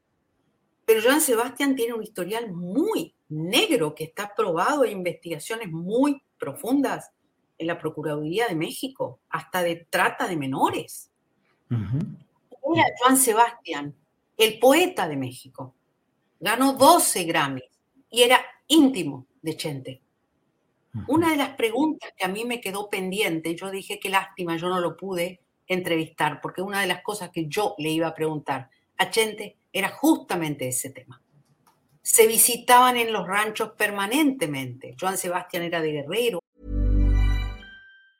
When you're ready to pop the question, the last thing you want to do is second guess the ring. At BlueNile.com, you can design a one-of-a-kind ring with the ease and convenience of shopping online. Choose your diamond and setting. When you find the one, you'll get it delivered right to your door. Go to Bluenile.com and use promo code LISTEN to get $50 off your purchase of $500 or more. That's code LISTEN at Bluenile.com for $50 off your purchase. Bluenile.com code LISTEN. Millions of people have lost weight with personalized plans from Noom, like Evan, who can't stand salads and still lost 50 pounds. Salads, generally, for most people, are the easy button, right? For me, that wasn't an option. I never really was a salad guy. That's just not who I am. But Noom worked for me. Get your personalized plan today at Noom.com. Real Noom user compensated to provide their story. In four weeks, the typical Noom user can expect to lose one to two pounds per week. Individual results may vary. Eh, y estaba ligado a gente muy pesada. Y por otra parte, era como el padrino de Alejandro. Pero, Olga, estás, eh, estás mencionando, pues, que en todo este entorno pudiese haber habido también el asunto de trata de menores. No, no, no, no, no. Por parte de Vicente, no. No, no, no. De Chente, no. Solo Pero de que Joan Sebastián. Sí, totalmente. Eso está investigado, sí. Hay denuncias de menores guatemaltecas. Porque él estaba metido en ese mundo. Él estaba metido en ese mundo. Por eso matan a sus hijos. Es decir, matan al más puro estilo de la mafia. No, Chente, no, por favor. No, no, no, no. De eso lo tengo checadísimo. No, no. Ujú. En ese sentido, El- Chente- Vicente Fernández ha tenido relaciones con políticos. Él era un hombre que venía justamente del PRI, porque toda su vida se la pasó con, eh, digamos, la, él vivió la etapa del autoritarismo pres- presidencialista de México, ¿no? Esa fue la etapa que a él lo formó. De alguna manera, y él tenía muchas simpatías con el PRI y tenía muchas relaciones con los gobernadores eh, de Jalisco, con los militares que formaban parte del Estado Mayor presidencial, con los presidentes, quién no quería estar al lado de Vicente Fernández. Lo único que sé es que él no tenía simpatía por Felipe Calderón y eso en el fondo me alegró, qué sé yo por qué. ¿no? Eso sí sé, sé perfectamente que él no lo quería Felipe Calderón. Eh, quien lo quiera a esta altura, pero él no lo quería Felipe Calderón. Incluso Calderón quería, eh, o sea, lo invitaba a, a Los Pinos y él no quería ir, cosa que no ocurrió con otros, ¿no? Pero tenía mucha ligazón. Lo mismo Claro. Alejandro.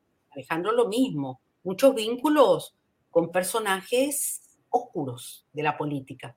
Aristóteles Sandoval, que fue el gobernador del estado de Jalisco, que fue asesinado no hace mucho tiempo, y bajo cuyo sexenio nació y creció el cártel de Jalisco Nueva Generación, y él fue asesinado también al más puro estilo de la mafia, era íntimo de Alejandro Fernández.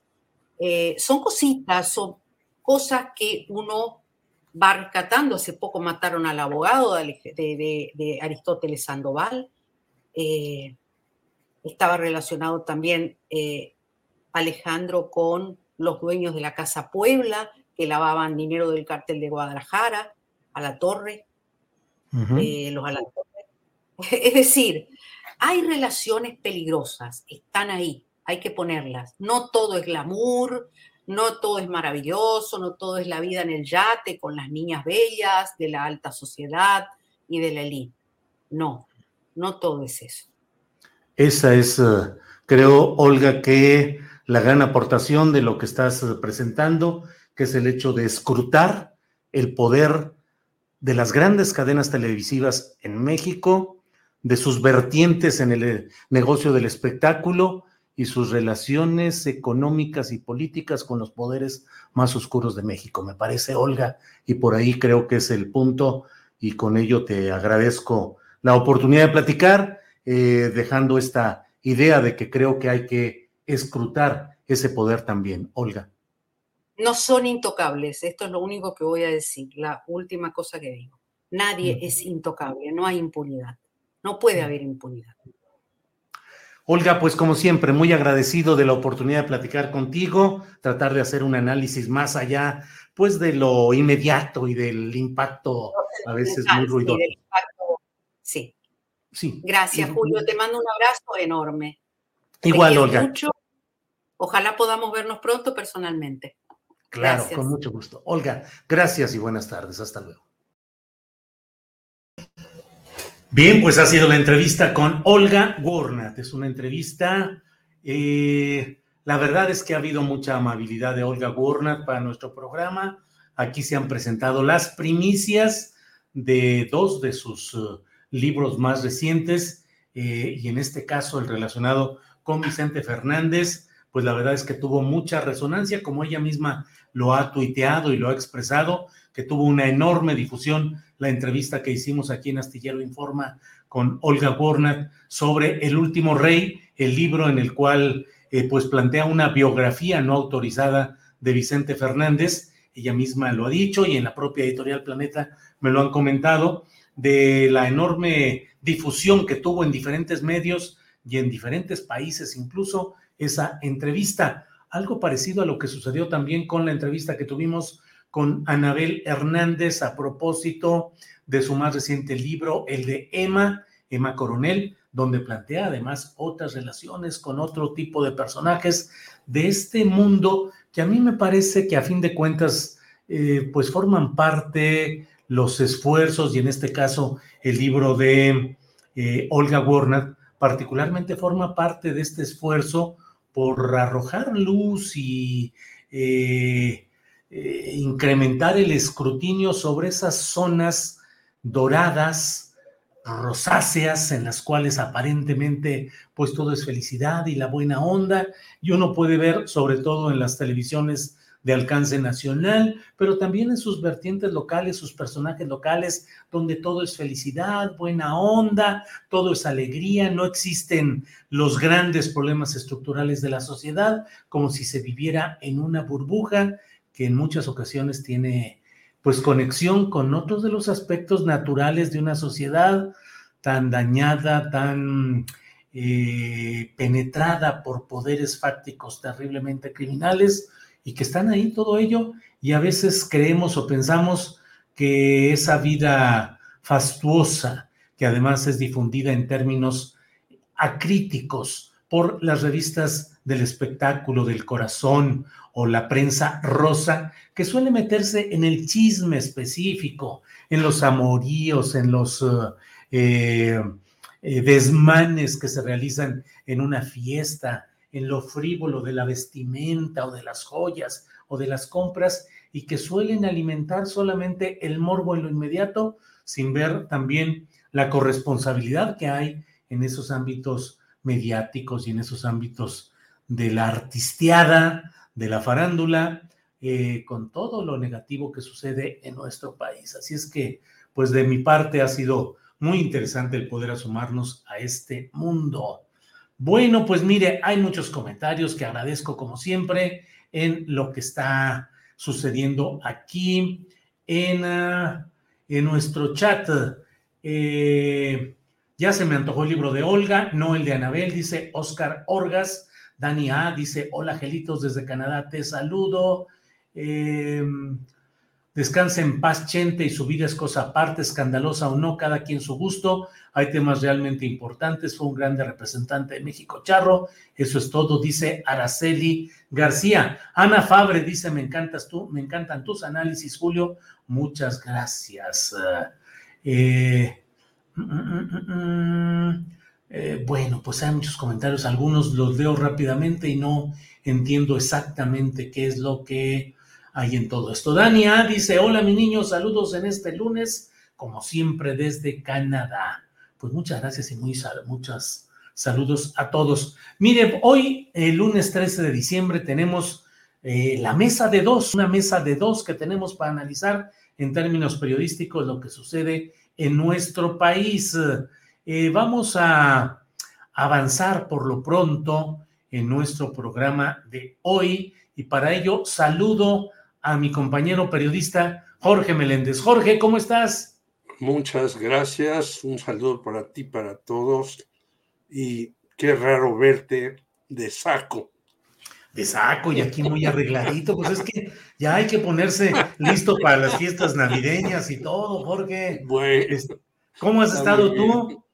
Yo muy bien. Nos vimos allá a la distancia en la entrega de estos premios del Club de Periodistas, donde pues también fuiste homenajeado. ¿Cómo te fue? ¿Pronunciaste unas palabras, Jorge, ahí? Pues yo creo que a mí me fue bien porque yo quería decir que eh, ya están grabadas. Todo el mundo critica al gobierno, correcto, y yo también lo hice, porque no nos dio mayor lana a radioeducación y la gasta en otras cosas que tú señalaste, pero pocos critican a, los dueños de los medios, que a ah. veces ni pagan el salario mínimo, mandan a sus reporteros con poco dinero, ellos tienen que comprar sus gels, sus cubrebocas, sus mascarillas y todo lo demás, entonces, pues ya basta que también los dueños de los medios anden de arriba abajo en jets privados y en mansiones festejando y los empleados de ellos pues en la miseria y los corran porque a veces no tienen contrato de trabajo. Eso es lo que yo dije, entre otras muchas cosas. Y ahí está el discurso para quien quiera verlo. Sí, contigo, empecé diciendo eso, que coincidía contigo, pero abordé otros asuntos que obviamente tú no tuviste tiempo de hacer, pero a mí me parecían importantes en una ceremonia en donde algunos se dedicaban únicamente a decir que el gobierno era malo, pero no decían que las empresas a veces resultan nefastas para los periodistas. Así es, Jorge. Efectivamente, coincidimos en eso. Yo también en esa entrega del premio, el del certamen del Club de Periodistas, señalé y reivindiqué la importancia del trabajo de los periodistas, los reporteros, fotógrafos, editores, todo el personal periodístico, que con mucha frecuencia es injustamente atacado, estigmatizado, señalado eh, como parte del cumplimiento de las órdenes de trabajo que les dan directivos y dueños de empresas que mientras tanto pueden entrar por puertas privilegiadas a tratos y a un estatus también de privilegio con el propio gobierno federal. Y ahí no hay críticas y bueno, pues no, de, no podemos dejar de pensar en Emilio Azcárraga, en Ricardo Salinas Pliego, en tantos directivos de medios de comunicación que reciben trato de privilegio, que tienen negocios, que tienen muchas cosas, y mientras tanto la bronca es con el periodista, con el reportero, con el trabajador de a pie. Entonces, pues coincido totalmente. Hay medios que tienen hoteles, que tienen hospitales, que tienen negocios mil y a ellos pues no se les dice nada, ¿no? Y entonces llegas tú a veces con tu nota, tú eres privilegiado por estar en una jornada, pero llegas con tu nota y te dicen, oiga, no puede usted atacar a eso. Renato Leduga, al que yo conocí, decía, usted nunca ataque al presidente, a la Virgen de Guadalupe, al ejército. Ahora ya los puedes atacar a los tres, pero lo que no puedes atacar son a los negocios que tienen estos señores, ¿no?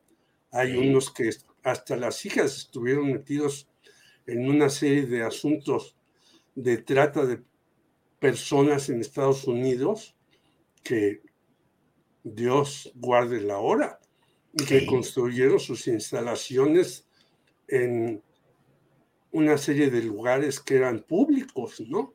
Entonces uno dice, ah, ¿qué óvole? ¿Qué pasó? Sí. Así es. Jorge, pues bueno, eh, vamos, saludamos al maestro Salvador Frausto, que ya está por aquí. Salvador, buenas tardes. Hola, muy buenas tardes a los dos, Julio. Jorge, qué gusto estar aquí llegando, corriendo. Pues sí, andamos siempre corriendo, no te preocupes, Salvador. Pues vamos a empezar con los temas que creo que son los más eh, eh, actuales en este momento. Salvador Frausto, eh, bueno, en particular en Milenio le dieron una cobertura enorme a todo lo relacionado con el fallecimiento de Vicente Fernández, su historia, todo, toda, toda una cobertura amplia a este tema. Salvador, ¿qué opinas sobre el personaje? Es decir, sobre el ser humano con sus claroscuros y altibajos, el artista, la devoción popular que genera, el prototipo de personaje que implantó en eh, la conciencia nacional. ¿Qué opinas, Salvador Frausto?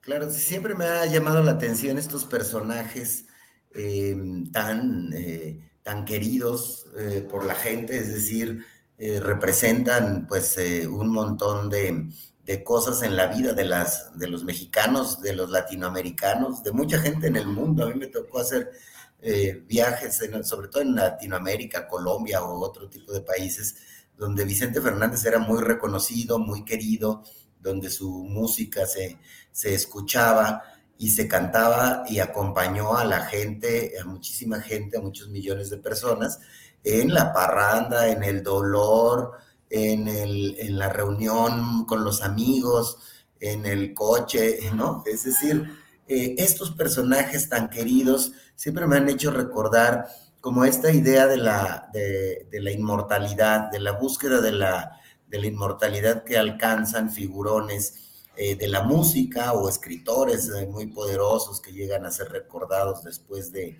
la muerte.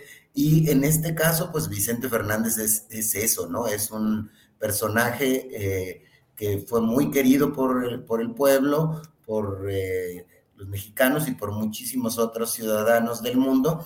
Y bueno, pues merecen estos personajes ser analizados y ser eh, vistos en todas sus dimensiones.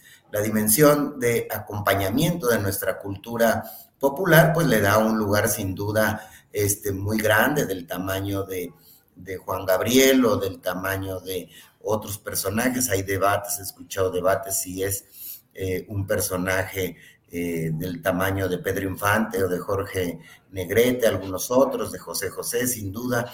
Es decir, son personajes que han acompañado la vida pública eh, mexicana y los espacios íntimos. Ahora bien, el personaje, bueno, pues también es el personaje, fallece un personaje que también representa eh, algo que está siendo pues muy criticado en nuestro tiempo, que es el tema del macho mexicano, la imagen del macho mexicano, todos los relatos sobre eh, su vida eh, personal, sus amantes, eh, su, vida en este sentido.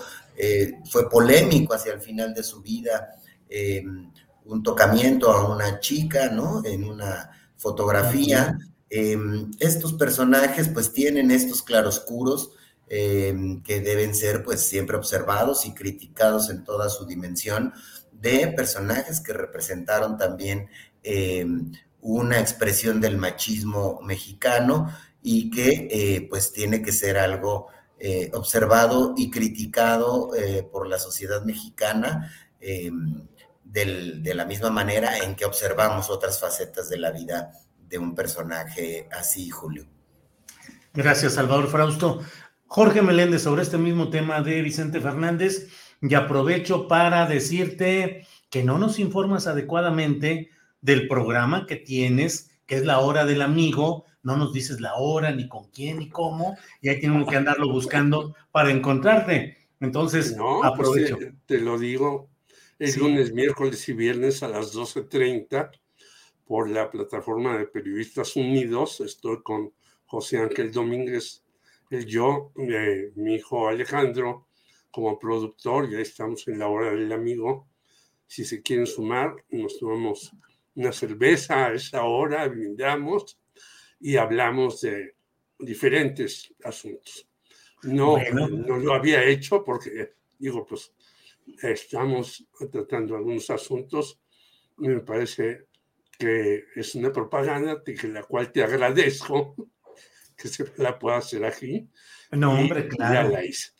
Claro, para todos, para todos hay público y los esfuerzos que hacemos son esfuerzos que están en una franca en la cual no puede haber ni eh, pichicatería, ni envidia, ni nada por el estilo. Qué bueno que están haciendo ese programa eh, para eh, complementar las visiones que estamos poniendo sobre la mesa de discusión y el análisis de los asuntos públicos. Entonces, Jorge Meléndez, hora del amigo o, o no hora del amigo, ¿qué opinas de Vicente Fernández como cantor popular, como cantor de música ranchera y también como personaje prototípico? Bueno, ya ha dicho Salvador algunas cuestiones, no voy a reiterarlas. Quiero decir que como actor fue malísimo, pésimo. Qué barbaridad, ¿para qué se metió a eso si no sabe hacer? Cuando hablabas con él decías, este cuate, ¿cómo puede cantar cuando canta? De manera diferente, tenía una voz llorona al hablar, pero ya se subía, se ponía el micrófono y era otra voz. Obviamente tiene una serie de cuestiones ahí buenas y malas. Yo eh, quiero decir dos o tres cuestiones más. Yo en alguna ocasión, en alguna comida, conocí muy levemente al señor Raúl Velasco. Y le decía, oiga, pues usted debe de gastar mucho dinero en hacer su programa este de variedades que hacía y dice, no, realmente casi no les pago a los que llevo. Es más, les pago poquísimo a los que llevo y al único que le pago una cantidad mínima es a Vicente Fernández, porque ese me atrae un público tremendo. Bueno, pero ¿cómo si él tiene un público tremendo, usted lo invita? Dice, ah, porque él llega a muchos lugares donde le pagan una cantidad inmensa de dinero. ¿En dónde? En los palenques en aquella época y después creo que igual era el que cobraba más dinero, quizás después eh, Juan Gabriel en los palenques. Dice, yo le pago muy poco porque mi programa llega a millones de personas. Entonces yo no tengo que pagarle a la gente que los ve porque le estoy haciendo una publicidad tremenda. Eso nos da idea que es la televisión sus miserias también de la televisión. Eh, ya Salvador ha dicho, eh, creo que su mujer se llamaba Sarita. Cuquita. Ah, Cuquita. Todavía vive, sí. Mis respetos para ella, porque debe ser muy difícil estar casada con un personaje de ese estilo. Y tercer lugar, bueno, ya lo dijo Julio César Chávez mi gran cuate Vicente Fernández, que hemos ido a muchos lugares juntos. ¿Cuáles eso? eran esos lugares? Pues yo no sé si sea, salga en el libro de Anabel Hernández, pero eh, quienes les cantaban a los narcos eran este tipo de personajes. Ya lo dijo otra persona que decía, pues tuvimos que ir a cantar a fuerzas con los narcos porque le decíamos, ya teníamos ocupada esta fecha, esta fecha. A ver, ¿qué día tienes desocupado? Tal día, pues ese día te vienes o vamos por ti o cantas, o te vamos a cantar a la fuerza. Bueno, va a ser muy difícil ser una gente muy popular y a veces estar obligado por el sistema narco que vivimos de ir a cantarles a unos sujetos que pues a veces ni lo escuchan a uno, sino lo llevan a uno para que las otras personas, mujeres sobre todo que están ahí, queden muy apantalladas. Yo traje por la fuerza a este cuate muy famoso, pero no se me iba a pelar para que tú estés muy feliz, mi reina. Creo que es una profesión muy difícil y muy complicada llegar a tener esa popularidad y tener que aceptar pues lo que le dicen en otro lado. Claro. Jorge, gracias. Eh, Salvador Frausto, aunque pareciera que tiene poca eh, viabilidad electoral en lo inmediato el Partido Revolucionario Institucional, sigue dando nota, y nota chiquita, pero este sábado hubo la Asamblea Nacional del PRI, la número 23, y ahí, pues entre otras cosas, el PRI reiteró su postura de que son socialdemocracia, que son de centro izquierda, pero además se pusieron abiertamente en contra del neoliberalismo y Rubén Moreira, exgobernador de Coahuila y ahora coordinador de los diputados del PRI, dijo que le habían dado una patada al neoliberalismo que le habían impuesto al PRI desde el poder. ¿Qué opinas de todo esto, Salvador? Eh, sí, también me llamó poderosamente la atención eh, el PRI tratando de, posicionarse en el espectro público. Acá en Milenio, Alito Moreno nos dio una entrevista, creo que la publicamos el viernes, sí, el viernes, en la noche en televisión y después en el periódico en la mañana del sábado, en la cual nos dibujaba esa idea que iban hacia la centro izquierda, que iban a oponerse al neoliberalismo y decía y que él no, no, ve con malos ojos, que ve con buenos ojos ser eh, candidato presidencial. También eh, supimos que Enrique de la Madrid eh, se apunta, tiene ganas de ser candidato presidencial. Y entonces en este espectro en el que va a, al parecer a, a inscribirse el PRI, llama la atención y que renieguen del, del neoliberalismo, que, pues eh, en esa escuela podríamos inscribir al último presidente del PRI, a Enrique eh, Peña Nieto. Entonces, vamos a ver hacia dónde se mueve este PRI. No veo a un PRI compitiendo solo en las elecciones del 24 y no va a competir solo en las elecciones del 22. Como todos sabemos, va con el PAN y con el PRD y que tienen pocas posibilidades de ganar alguna de las seis elecciones, de las seis gubernaturas en juego. Eh, según la mayoría de las encuestas, ganaría Morena y sus aliados cinco y podrían el PAN, el PRI y el PRD ganar Aguascalientes, aunque bueno, pues falta la campaña, ¿no? Entonces, sí, el PRI es interesante, podría ir jugando en ese, en ese sentido, pero no veo que, eh, que haya público, que haya votantes interesados en que estos personajes que no parecen representar a la centroizquierda, ni a Lito Moreno, ni Enrique de la Madrid, los veo cercanos al discurso que dicen que van a, jugar, tampoco a Moreira.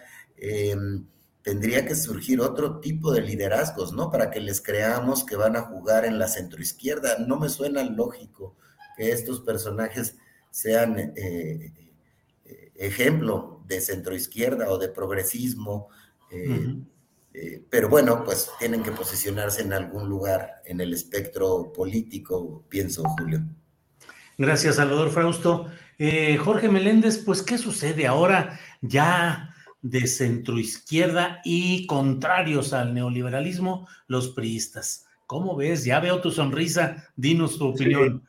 es que ya lo había dicho a la ocasión anterior, todo el mundo ahora es de centroizquierda. Entonces, ya a lo mejor hasta el PAN al rato dice, yo también soy de centro izquierda y fuera Vox, no Vox el, el combate de, de, las peleas, sino Vox el amasijo que hay allá en España. Bueno, Enrique de la Madrid es realmente de un cinismo incalculable decir que él está en contra del neoliberalismo, si su padre fue uno de los artífices de eso, junto con Carlos Salinas de Gortari, que era su secretario de Programación y Presupuesto. Y yo preguntándole a un presidente del PRI, oye, ¿por qué en realidad este, este señor de la Madrid escogió a Carlos Salinas y no a Manuel Bartlett, que era el secretario de Gobernación y que había hecho pues todo lo que le había dicho Miguel de la Madrid. Dice, porque el señor Carlos Salinas de Gortari fue muy hábil para enseñarle toda una serie de gráficas y juegos y matemáticas ficticias y decirle que el país iba muy bien, íbamos avanzando, habíamos salido de la crisis en la que estuvo metido Miguel de la Madrid, habíamos hecho los pactos, eh, la empresa privada estaba dispuesta a apoyar, los trabajadores obviamente eh, querían seguir por ese camino, etcétera, etcétera, etcétera. Y por eso llegó el señor Salinas de Gortari. Ah, bueno, eh, puede ser así porque pues tú que estuviste adentro, me lo dices. Ahora, el señor Alejandro Moreno Alito pierde en su natal Campeche Sí. Con Laida Sansores. Bueno, pues ya es absurdo, es como el señor Roberto Madrazo en Tabasco, que hacía y deshacía ahí muchas cosas, pero a veces perdía elecciones que después las tenían que rehacer para hacer el fraude, etcétera, etcétera, pues está en las mismas que Roberto Madrazo, aferrándose que como tiene el poder, quiere ser el candidato a la presidencia. ¿Qué estarán eh, tratando de negociar, sobre todo Alito con López Obrador? No lo sé, pero yo creo que ese es a fin de cuentas el asunto, que alguno de los dos, o Enrique de la Madrid o Alito, tengan alguna posibilidad, la mínima, de llegar a ser unos candidatos de importancia, pues yo lo dudo. Estoy de acuerdo con lo que dice Salvador respecto a la situación del PRI. Y vamos a ver que el PRD también es de centro izquierda y que ellos son de centro izquierda. Y entonces, ¿qué va a hacer el pobre de Marco Cortés para decirle al PAN? Nos vamos a aliar con estos centroizquierdosos que antes odiábamos. Fuchi, adiós. Sí, así es, Jorge. Gracias. Em, Salvador Frausto eh, pues caminando, caminando desde el sur, eh, han llegado a la Ciudad de México la caravana de migrantes. Ha tenido una serie de incidentes que me parece a mí que son menos rudos que los que vivieron en la mera frontera sur y en la primera parte de su trayecto, porque ya están entrando a los reflectores y a la lupa de la Ciudad de México, donde los excesos de las fuerzas policíacas o militares no pasan tan desapercibidos, que no lo pasan tampoco allá, pero aquí sería, creo que, más ruidoso y escandaloso. En fin, ya están aquí, eh, no sabemos qué es lo que va a seguir exactamente en el tratamiento de estos temas, pero ¿qué opinas, pues, de esta llegada de la caravana migrante a la Ciudad de México, Salvador? Sí, efectivamente, no hemos visto, como en otras, eh, en otras caravanas, eventos... Em, eh, grandes, digamos, de, por supuesto ha habido incidentes eh, lamentables, pero eh, no hemos visto estos grandes eventos de enfrentamiento entre la Guardia Nacional y, los migrantes. Sí vimos, bueno, pues este accidente tremendo en el que perdieron la vida más de 50 personas en un accidente por ir a, a alta velocidad, pero es como otra caravana, ¿no? Es es decir, venían, eh, ese accidente de las 50 personas mostró el gran negocio de eh, los polleros que están eh, haciendo transitar por territorio nacional en grandes camiones a migrantes que no van precisamente en la caminata que retratamos con mayor eh, vehemencia los medios de comunicación, pero este accidente vino a demostrar que es bien activo y bien fuerte la cantidad del negocio que están haciendo una serie de personas con los migrantes que quieren llegar a los Estados Unidos. Eh, y pues es, es, muy lamentable, hoy hay reportes de muchos cadáveres sin identificar de los familiares en Guatemala y en otros países que no, no saben si sus familiares eh, perdieron la vida en ese, en ese accidente, porque muchos no traían eh, identificaciones. Y está esta otra caravana que va caminando, que ha venido avanzando, que llegó a la Ciudad de México, y en la cual de esta sí, a mí lo que me llama la atención es la cantidad de niños no acompañados. El crecimiento de niños no acompañados de esta caravana es, eh, es grandísimo tanto que más o menos hay 65% más de niños que son captados y regresados a sus países, pero que vienen solos, que vienen sin un adulto que el responsable que los acompañe, sino se suman con la, idea de llegar a los Estados Unidos a reunirse con sus padres, con sus hermanos, eh, y, pues van ahí en la, en, la bola. Este, este fenómeno me parece a mí que retrata una de las características de esta caravana migrante y que, eh, que, es una singularidad que no habíamos visto en las otras, en las otras caravanas. Es más, los niños acompañados que han sido retornados desde México a sus países eh, no son tan grandes, incluso ha decrecido esa cifra, pero los niños que viajan solos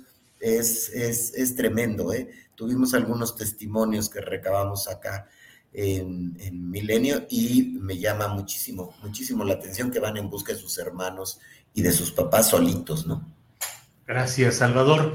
Invito a quienes nos están acompañando en esta transmisión para que terminando esta mesa de dos, dos de periodismo, eh, nos acompañe para platicar con Carlos Covarrubias, él es integrante de los Guardianes de la Sierra de San Miguelito y hoy en el Diario Oficial de la Federación se ha publicado el decreto que establece la declaratoria de área natural protegida a toda la Sierra de San Miguelito, 111 mil hectáreas, incluyendo las 1.805 hectáreas codiciadas por grupos empresariales que pretendían establecer ahí un desarrollo inmobiliario llamado Las Cañadas, es decir, es un cumplimiento de la palabra del presidente López Obrador, quien en julio, a finales de julio de este año, aseguró que no habría ningún espacio en la tierra, en, la sierra de San Miguelito, para construcciones inmobiliarias, cosa que hoy se está publicando ya en el diario oficial de la Federación.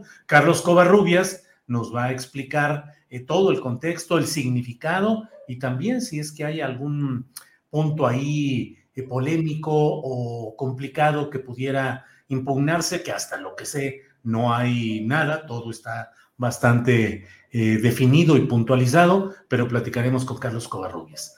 Eh, Jorge Meléndez, sobre este mismo eh, tema de lo que estamos hablando relacionado con los migrantes en la Ciudad de México, ¿cómo ves la llegada de ellos y crees que haya algún cambio en la postura del gobierno mexicano o tendremos que seguir con las líneas que nos impone el gobierno de Estados Unidos? Primero, bien por el gobierno del Obrador por esto y una felicitación a ti que lo planteaste en una mañanera y que luego te fueron encima muchos porque plantear cosas también afectan a cierto tipo de empresas muy ruinosas para el país pero una felicitación para los dos. En segundo, esto va a seguir, ya lo digo. Hay tres problemas en el mundo a resolver, aparte del capitalismo, obviamente. Migración, cambio climático y el asunto del feminismo. Esto va a seguir y va a seguir. Yo eh, tengo una relación con Puebla muy estrecha desde hace muchos años por diversas razones. Y hace poco una persona que ayudaba a mi mujer se fue a Chicago junto con su esposo a cada uno de ellos les cobraron 8 mil dólares por pasarlos no solamente todo México, sino llegar hasta Chicago. Llegaron afortunadamente, también, han conseguido trabajo, qué bueno, pero esta es una injusticia tremenda, aparte de todos los errores que ha cometido México de los Estados Unidos. No es posible que en Canadá haya un programa para gente que va a trabajar al campo y que les dan no solamente comida, sino les dan derechos, les dan hasta una jubilación después de algunos años, les eh, hacen actividades deportivas, culturales, religiosas, etcétera. Todo eso en Canadá, a donde tú vas si pides una serie de eh, posibilidades para trabajar en determinadas zonas. Incluso adjuntos míos han ido a la siembra de cereza y han regresado y dicen, esto ya eh, que ganamos en dos meses allá, maestro, me posibilita seguir aquí todo el año mis estudios. Uno de ellos, brillantísimo, Carlos Mendoza, el Chucu, vive ya hasta en Argentina con una argentina con la que se casó aquí en México, etc. Es inenarrable que la señora Kamala Harris diga, pues ahí les van 1.200 millones de dólares para resolver el problema. Eso no resuelve el problema. Mientras en Estados Unidos hay subsidios para todos, para esto hay limitaciones. Y ya sabemos que la Organización Nacional del Rifle 5 millones de personas, el Partido Republicano y muchos del Partido Demócrata ven esto con desdén. Mientras no se resuelva en Estados Unidos este asunto, México seguirá preso en estas cuestiones.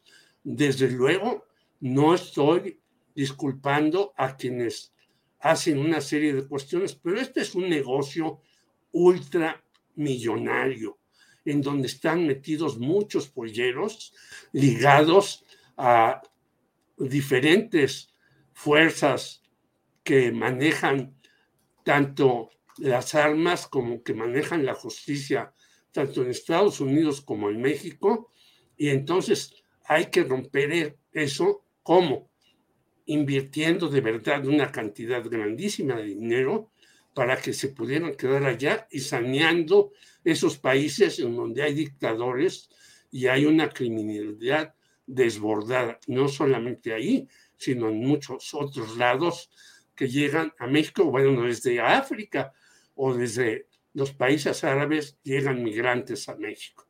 Ese es el gran problema del siglo XXI. Bien, Jorge, pues son las 3 de la tarde en punto. Salvador Frausto, Gracias y eh, nos queda espacio, un minutitos, dos, un par de minutos, si hay algo especial que quieras agregar como postrecito de esta mesa de dos, Salvador. Chun, chun, chun. Gracias, eh, Julio y Jorge, por compartirla invitarme a compartir esta mesa con, ustedes. Pues solo el triunfo del Atlas está bien, no le voy al Atlas. está bien que, gane uno diferente, tenía 70 años, me, da gusto por los compañeros de, Jalisco. Eh, entonces les mando un abrazo a los pocos que le van al Atlas, que a lo mejor ya no son tan pocos, ¿no? Pues sí, fíjate que en Guadalajara la verdad es que la afición por el Atlas es absoluta, fuerte y mucha gente asegura que es mayor que la del propio Chivas, que en Guadalajara ah, es, sí, sí, sí, y aquí hay mucha gente que siempre tiene sus banderas del Atlas y que le van al Atlas, ya sabes, con esa frase que dicen, le voy al Atlas aunque gane. Aunque, gane, así es. a lo mejor Vicente les ayudó a ganar, ¿no? pues cuando menos el ánimo estaba inflamado también por esa circunstancia. Gracias, Salvador. Jorge Meléndez, postrecito, aunque lo que Chete, ¿Mm? Aunque Chete dicen que le iba a las chivas, pero bueno, no me voy a meter a eso. Yo también como Salvador, un gran abrazo para los atlistas. Ojalá esto traiga también una renovación no solamente en los campeonatos, sino en el fútbol mexicano que no la veo. Siguen los mismos mangoneando una selección que da también de dulce de chile y de manteca y unas decepciones horrorosas.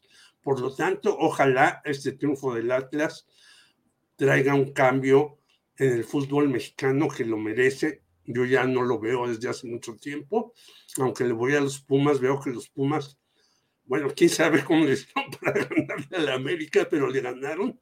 Pero yo creo que debe renovarse el fútbol mexicano en serio, como muchas de las cosas en México. Pero un saludo para ti, otro para Salvador, a la audiencia, y que viva el Atlas. Eso, muy bien. Bueno, pues Salvador Frausto, muchas gracias y buenas tardes, Salvador. Gracias, buenas tardes. Hasta, luego. Jorge Meléndez, gracias y buenas tardes. Hasta luego. Gracias. Bueno, pues no se retire. Gracias por habernos acompañado en esta mesa de dos periodistas, pero acompáñenos también a lo que sigue porque vamos a hablar de un tema realmente muy interesante y trascendente. El presidente de México, Andrés Manuel López Obrador, ha, eh, ha hecho que se publique en el diario oficial de la Federación el decreto mediante el cual se establece toda la zona de la Sierra de San Miguelito que es declarada área natural protegida. Eh, se incluye en esta protección las 1.805 hectáreas que el 4 de junio de este año habían declarado excluidas de esa protección ambiental, la, las había excluido la Comisión Nacional de Áreas Naturales Protegidas, eh, que es un organismo descentralizado de la Secretaría del Medio Ambiente y Recursos Naturales de la Semarnat, que el 4 de junio, bajo la firma del biólogo César Sánchez Ibarra, habían dicho que, eh, que quedaban excluidas justamente eh, cuando, mm, espérenme un segundito, ya sabe que aquí hacemos de todo al mismo tiempo, pero bueno.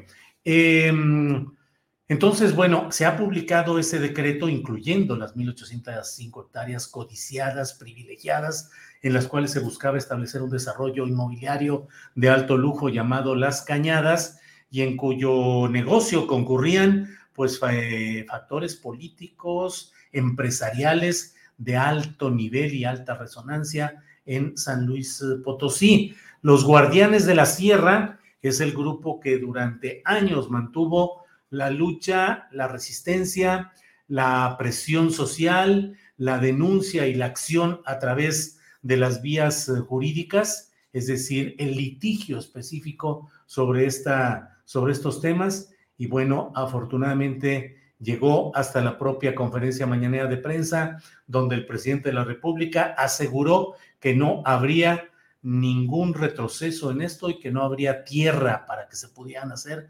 estos desarrollos inmobiliarios. La palabra del presidente ha quedado cumplida eh, y eh, pues eh, sobre este tema y sobre el cual vamos a hablar ya por la vía telefónica sin imagen, pero vamos a hablar solo con audio con Carlos Covarrubias. Él es integrante de los Guardianes de la Sierra de San Miguelito. Carlos, buenas tardes. Carlos, Carlos Covarrubias.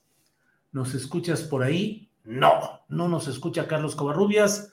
Bueno, vamos a, vamos a, a volver en un segundo más. Pero como le digo, es un día muy importante, creo yo que para San Luis Potosí, para la ciudad, para cuatro o cinco municipios que son los que están protegidos ahora expresamente. Falta todavía la realización de los detalles de otro tipo de hechos sobre los cuales habrá que estar atentos, pero en lo general se ha cumplido con la promesa del presidente López Obrador de eh, no permitir que se estableciera ahí ningún desarrollo inmobiliario, garantizar la protección de toda esta zona ambiental, que como le digo, había el 4 de junio un oficio firmado por el biólogo César Sánchez Ibarra, director general en la CONAMP, la Comisión Nacional de Áreas Naturales Protegidas, donde se declaraba excluidas estas 1.805 hectáreas.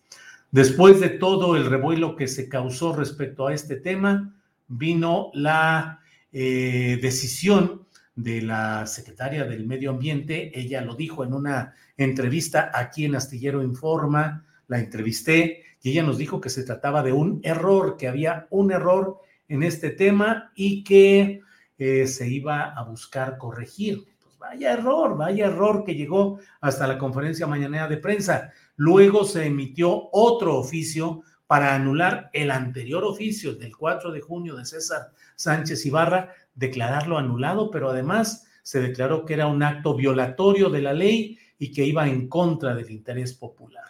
Afortunadamente todo se pudo corregir, pero no deja uno de preguntarse cuántos, cuántos uh, eh, errores se cometen también, cuántas firmas se han dado para otro tipo de hechos que no alcanzan pues la difusión mediática nacional, como fue el caso de la Sierra de San Miguelito, y no llegan o no pueden llegar así a los oídos del propio presidente de la República, que en este caso de la Sierra de San Miguelito, su intervención fue definitiva, definitoria, para poder frenar lo que estaba totalmente encaminado a la construcción de este desarrollo inmobiliario Las Cañadas. Bueno, pues eh, entiendo que no, no se ha hecho la conexión, no se ha podido hacer la conexión con Carlos Covarrubias. ¿Así es, Andrés?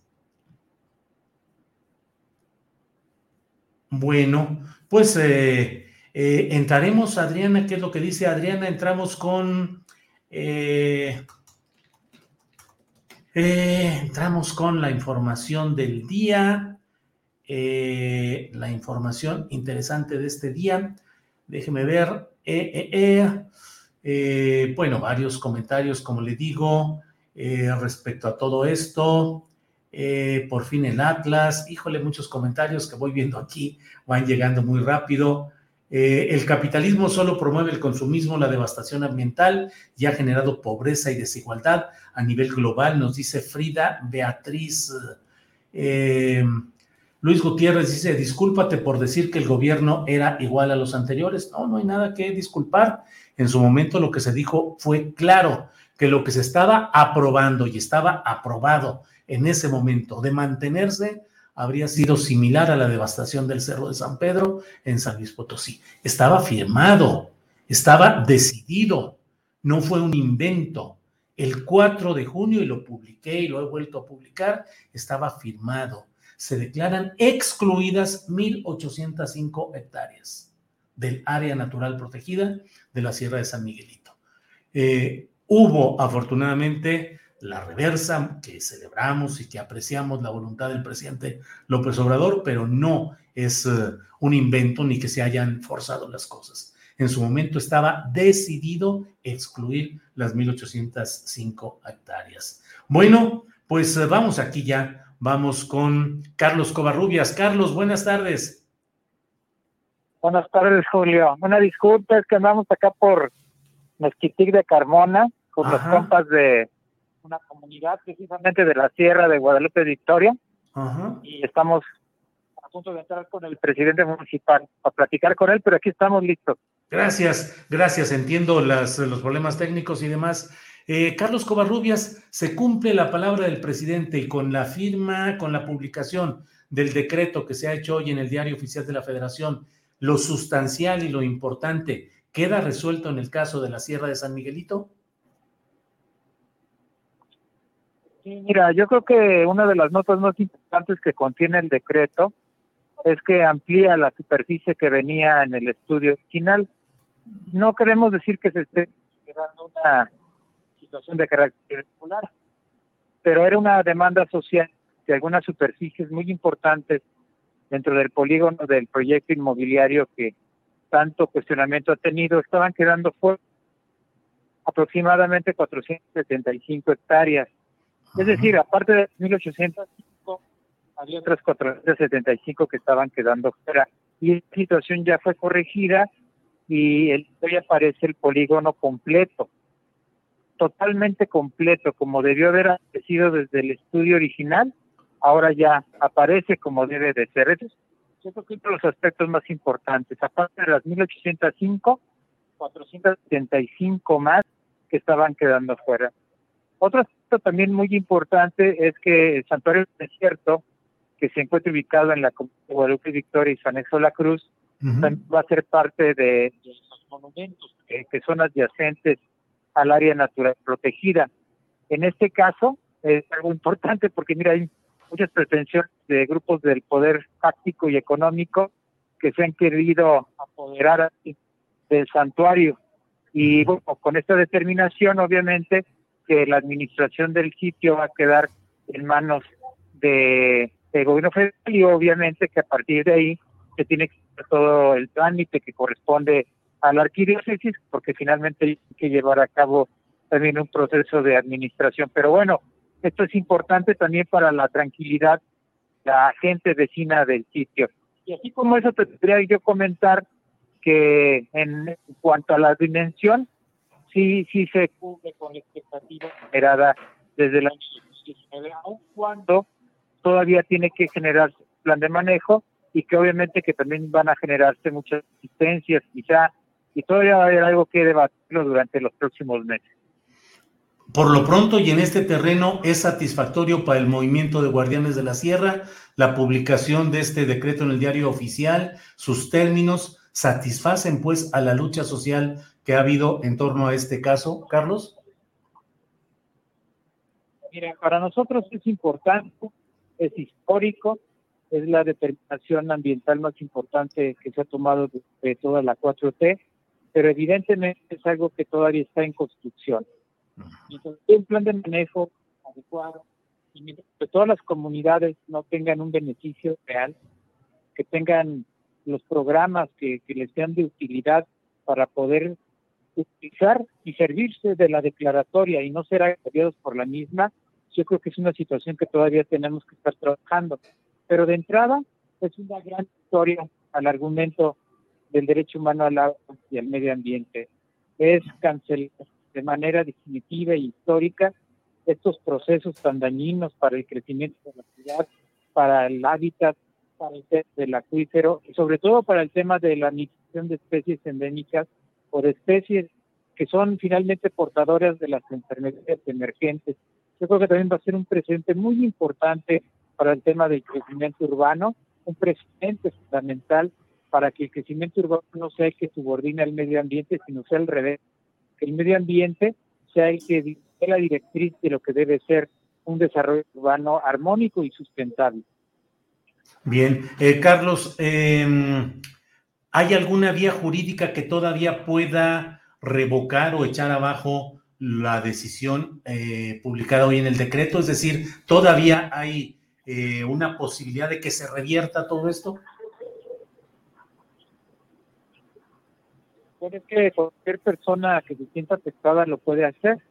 De hecho, ya hay impugnaciones por el ejercicio de la garantía de audiencia de algunas comunidades que, bueno, están de acuerdo o si están de acuerdo lo hacen de manera sesgada o parcial. Sí, va a haber todavía un litigio, pero hay que recordar que por tratarse de una cuestión de orden y de interés público, sí que se sostenga en cuanto a sus efectos. Yo creo que lo que más importa es que el gobierno federal, estatal, eh, desarrolle todo un activismo unitario de beneficios de las comunidades. Si se quiere evitar un conflicto social, se quiere manipular las causas de la gente y que se les quiere echar encima a las comunidades el argumento de que están perdiendo la tierra, tiene que operar inmediatamente una, una actividad de Estado para que la gente entienda de que se les va a despojar absolutamente de un milímetro de tierra. Y lo más importante, que sus actividades económicas, como es la ganadería y la agricultura, tiene que mejorar. No se debe de tiene que mejorar en ciudad y en el beneficio de los habitantes de las comunidades de la Sierra de San Miguelito. Carlos, ¿qué pueden hacer todavía, sobre todo en el área de 1805 hectáreas, los llamados varones del concreto, los desarrolladores inmobiliarios? Eh, ¿Se van a quedar con los brazos cruzados que se les caiga el multimillonario negocio que querían hacer ahí? No, no, no. Ellos van a tratar de manipular algunas comunidades. Ellos van a tratar de generar el choque. Van a tratar de generar la confrontación. Yo creo que es una situación que, que bueno, va a suceder. Pero también hay que pensar una cosa. Es la ciudad contra los varones. Es la población, es el calle de San Mira, nosotros hicimos una recopilación de firmas para un posicionamiento de Semarnat. Estamos mil, mil documentos firmados por la gente o individual con correo electrónico y datos de identificación. Lo hicimos en dos días. Imagínate lo que podemos hacer en 15 días. No, la ciudad está y el Valle de San Luis está con, con el área protegida y los varones están muy disminuidos, están debilitados, inclusive ya están confrontando entre ellos. ¿Tú te has dado cuenta últimamente cómo por ahí se empezaron a aventar eh, eh, argumentos bien extraños diciendo que, que, que esa causa de fraccionadores o de gente que, que estaba manipulando la información en favor de los dueños de los ricos, cuando esta misma gente es la misma que quiere generar la, fractura de la tierra y son los mismos desarrolladores, son los socios que están peleando entre ellos porque no saben a quién echar la culpa, ¿no? No, yo creo que los, los fraccionadores están debilitados, más no acabados, pero hay que seguirlos combatiendo con la arma de la razón y con los argumentos legales al alcance de la mano y sobre todo con el ánimo de todos por una área protegida que nos va a beneficiar a todos y a todos. Bien, Carlos, pues estaremos atentos a los uh, a la parte eh, complementaria o lo que sigue ahora de, de, esta organización comunal y de ir aterrizando los, los términos de este decreto. Por lo pronto, pues me quedo con las palabras que ya has pronunciado, en las cuales lo consideras una victoria del movimiento popular y algo que va a dejar precedentes, sobre todo en privilegiar el interés de la población por encima de los intereses económicos, lo ambiental por encima de lo económico. Carlos, a reserva de si deseas agregar alguna otra cosa, yo te doy las gracias por esta entrevista. Pues nada, Julio, nada más que, en nombre del movimiento de Guardián de la Sierra, pues un agradecimiento a nuestro presidente Andrés Manuel López Obrador, a María Luisa Albores, que, que tomó finalmente las decisiones quirúrgicas que eran necesarias, pero sobre todas las cosas, muchas gracias, Julio. A ti, porque yo creo que sin ti esto no lo hubiéramos podido lograr. Carlos, eres muy amable y seguimos en contacto. Carlos, que, es, que estén bien. Gracias. Hasta luego. Hasta luego. Bueno, pues ha sido Carlos Covarrubias, integrante de Guardianes de la Sierra de San Miguelito. Y bueno, pues como siempre hay información interesante y relevante con mi compañera de trabajo, Adriana Buentello, productora y co-conductora de este programa. Adriana, buenas tardes. ¿Cómo estás, Julio? Muy buenas tardes. Me da mucho gusto saludarlos en este inicio de semana, Julio. Sí, tenemos mucha información, sobre todo la conferencia mañanera, Julio. Eh, pues hubo varios, varios momentos importantes. Eh, comentarles que eh, pues, entre otras cosas, el presidente dijo que este 16 de diciembre se va a reunir en Tabasco con todos los gobernadores del país, en donde van a tratar, Julio, temas, entre otras cosas, de seguridad, eh, protección civil y dijo otros asuntos. También eh, comentó que, bueno, va a asistir a una comida a la que están convocando también precisamente miembros de la CONAGO. Julio, vamos a escuchar. Este fin de semana vamos a, tener una reunión con gobernadores para ver temas de seguridad, de protección civil y otros asuntos. Esta reunión se va a llevar a cabo en Villahermosa, Tabasco, el jueves de esta semana. Nos vamos a, reunir. Eh, hay bastante coordinación trabajo conjunto con los gobiernos estatales y municipales. Con todos los gobernadores vamos a estar el día 16. Eh, Al día siguiente, el jueves va a ser aquí. vamos a estar aquí mañana, pasado, el jueves, y el viernes va a ser en Tabasco. También va a haber una reunión de la CONAGO, nada más que eh, esa reunión la hacen los gobernadores, que es su asociación, y este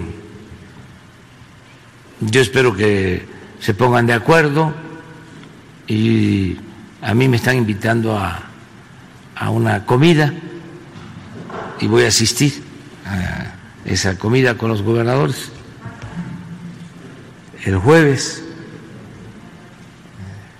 en el programa está esas reuniones y la comida.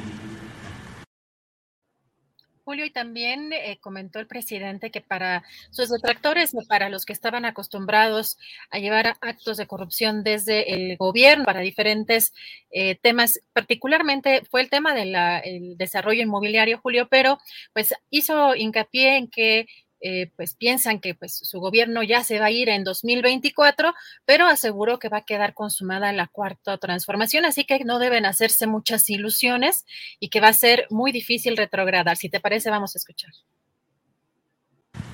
Muy difícil retrogradar. Ya se echó a andar esto.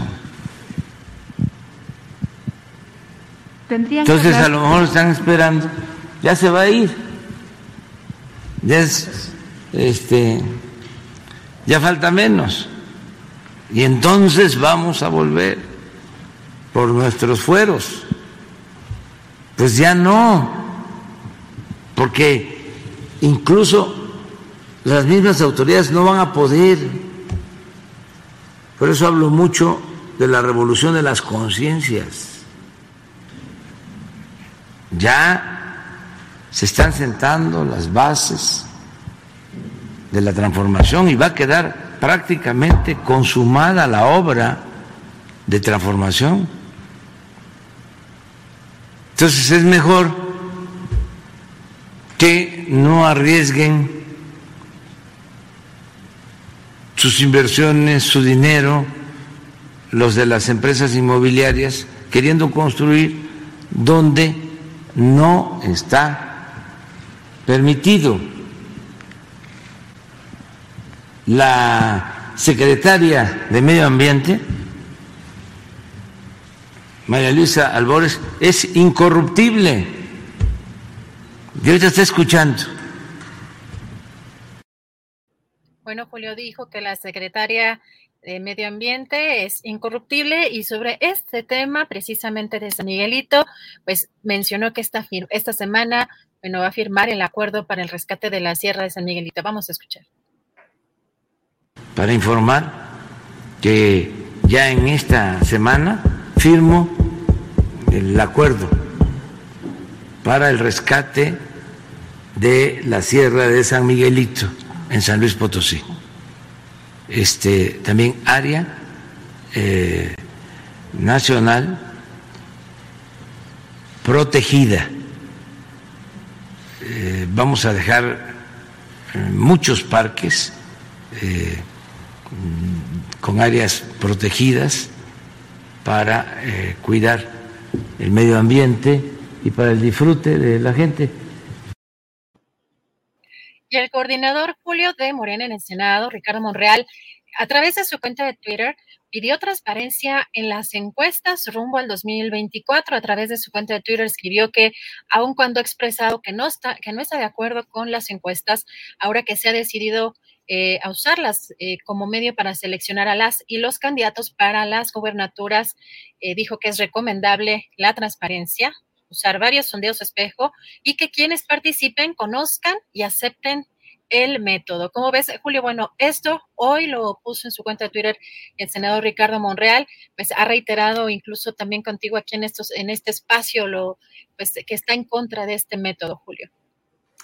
Pues mira, resulta muy peculiar este tuit de Ricardo Monreal, particularmente porque mm, pues pareciera que la única esperanza que le queda a Monreal para aspirar a ser candidato a la presidencia de la República por Morena sería por elecciones primarias, es decir, elecciones en las cuales participara toda la amplitud de los afiliados al partido Morena, porque de otra forma lo que se va a, hacer pues es justamente lo que el propio Monreal y otros personajes eh, políticos han señalado, en el sentido de que finalmente pues las encuestas quedan a discreción de los grupos, las manos o los dedos indicativos de la política nacional. Entonces, pues eh, creo que Monreal tiene que irse acomodando a los tiempos y a las decisiones, le guste o no le guste, y en este caso, pues está aceptando lo de las encuestas, que va a ser un método que en su caso ya le provocó una ruptura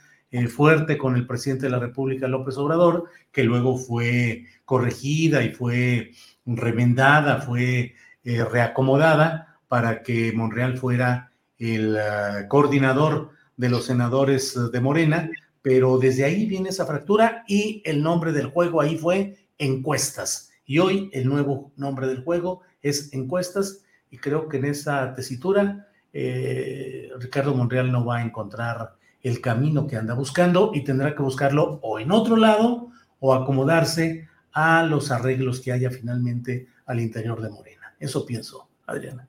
Así es, Julio, una especie de resignación tuitera. Pues sí, pues ¿qué se le hace? Así es, Adriana. Julio, y en otras cosas también en la conferencia mañanera, fíjate que sin mencionar nombres, el presidente López Obrador aseguró que empresarios, hay algunos empresarios arrepentidos que además le están ofreciendo disculpas por los abusos cometidos en el pasado y señaló también que pues ahora quieren eh, ayudar para el desarrollo del país actuando con eh, rectitud e integridad. Esto particularmente lo mencionó por el tema de la reforma eh, eléctrica y pues la reciente reunión que tuvo con, con, empresarios. Julio, si te parece, vamos a escuchar. Sí puse el ejemplo este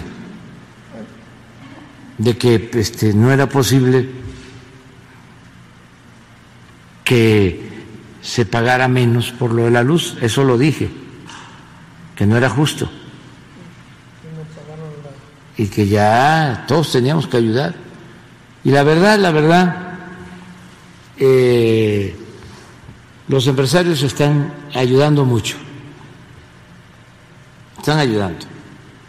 Y hay algunos que se arrepienten y me están hasta ofreciendo disculpas. Nada más que por dignidad no puedo este, decirlo. Pero eso habla muy bien de ellos, muy bien. Julio, y fíjate que sobre este conflicto del CIDE, pues que ha estado escalando y que ha tenido pues, eh, pues una eh, pues diferentes posturas, Hoy particularmente sobre eh, este tema, el presidente López Obrador dijo que es un despropósito que académicos lo estén comparando este tema con el movimiento estudiantil del 68 y también acusó de deshonestidad intelectual a escritores e investigadores eh, intelectuales, incluso mencionó el nombre de Sergio Aguayo y algunos escritores o columnistas del periódico Reforma, también pidió a la jefa de gobierno Claudia Sheinbaum, a la jefa de gobierno de la Ciudad de México, que no haya ni un solo policía en las protestas de los estudiantes para que ejerzan a plenitud su derecho en manifestación y también dijo que con ACID pues sigue ofreciendo diálogo. Si te parece, vamos, vamos a escuchar.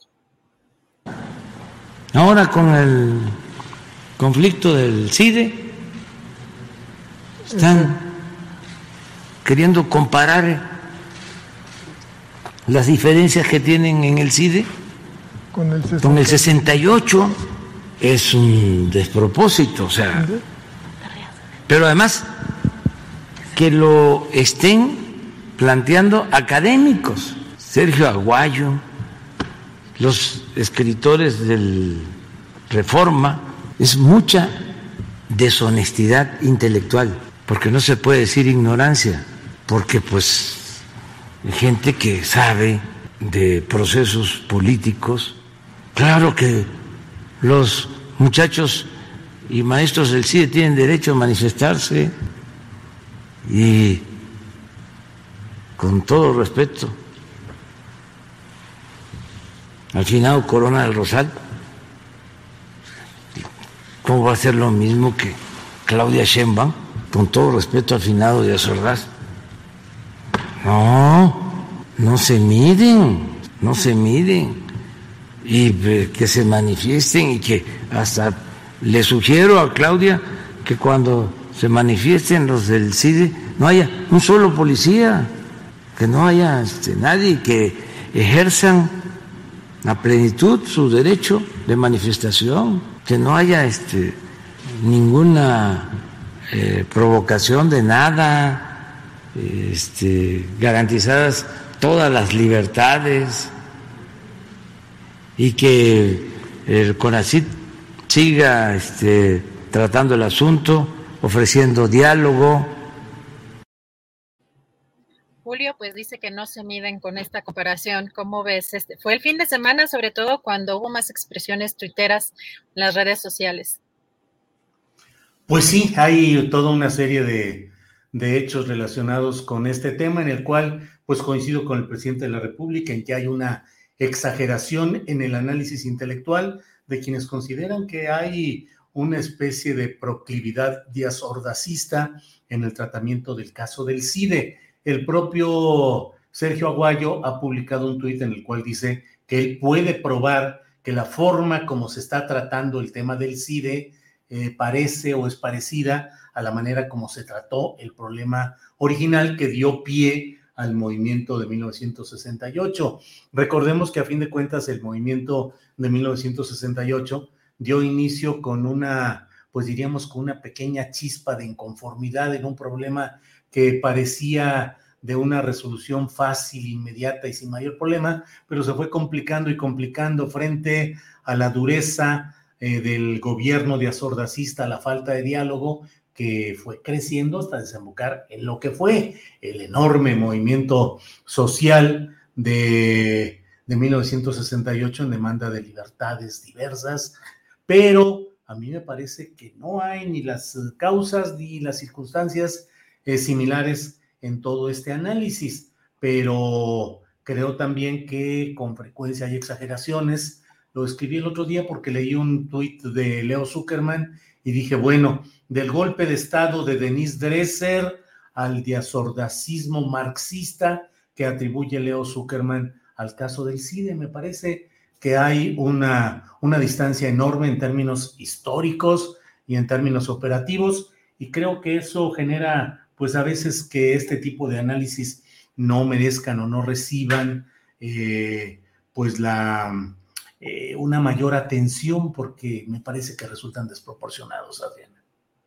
Julio, precisamente, pues eh, todo este tema que ha estado dando pues mucho revuelo, no nada más en las redes sociales, el día de hoy eh, se tenía convocada una reunión, eh, un diálogo, eh, y podemos poner en pantalla, bueno, justamente a través de una tarjeta informativa en Twitter, CONACIT informó que se cancelaba la reunión con la comunidad estudiantil que estaba pactada, Julio, hoy al mediodía. Pues lo cancelaron ante lo que las autoridades del CONACIT eh, consideran condiciones inaceptables que pretenden imponer algunos miembros de eh, la comunidad estudiantil. Sin embargo, Julio, pues también hace algunas horas eh, las cuentas de redes sociales de la comunidad estudiantil dieron a conocer este video que vamos a ver a continuación. En respuesta precisamente a esta negativa, los estudiantes están denunciando los intentos por deslegitimar y difamar a la comunidad estudiantil. Aseguran, por un lado, que no son un grupo de interés y que si la titular de CONACIT, eh, María Elena Álvarez Bulla quiere solucionar este conflicto, pues tiene que atender la demanda inicial, que es la destitución del doctor Romero Tellache como director del CIDE. Además, también ojo, porque Julio están anunciando una movilización para el día de mañana. Si te parece, vamos a ver qué es lo que dicen. Si la doctora Álvarez Bulla realmente quiere solucionar el conflicto, debe atender la demanda inicial de la destitución del doctor Romero Tellache como director del CIDE. Recordemos que fue el doctor Romero quien inició el malestar y las agresiones a nuestra comunidad. Por lo mencionado anteriormente, la comunidad del CIDE, en conjunto con otras instituciones académicas como la UDLAP, convocamos a una movilización mañana 14 de diciembre a las 11 horas al Senado de la República partiendo de la glorieta de insurgentes, por la libertad académica y la autonomía universitaria. Julio, bueno, esto es lo que están anunciando para el día de mañana.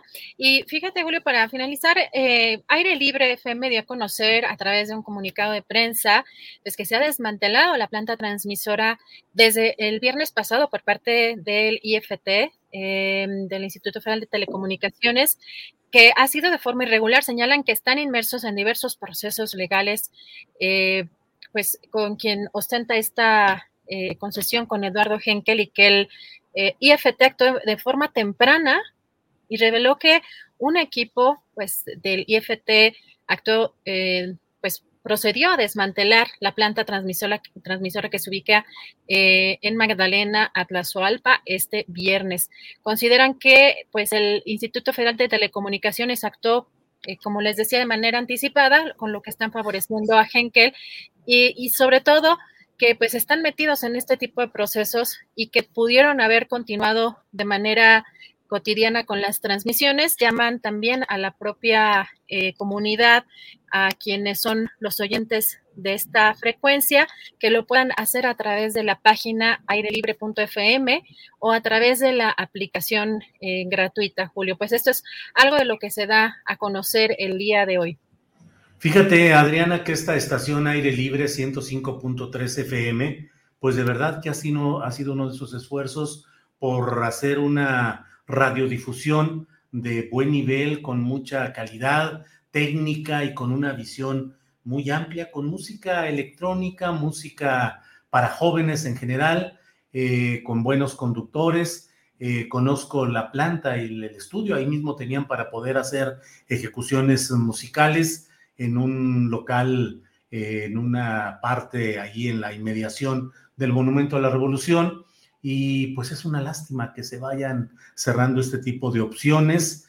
El alma de todo este proyecto ha sido José Álvarez, junto con otros eh, conocedores del medio de la radiodifusión. Y bueno, es una lástima. Entonces invito también a que se sintonice eh, esta estación por la vía electrónica, por la vía de, de la página de internet que nos han dado.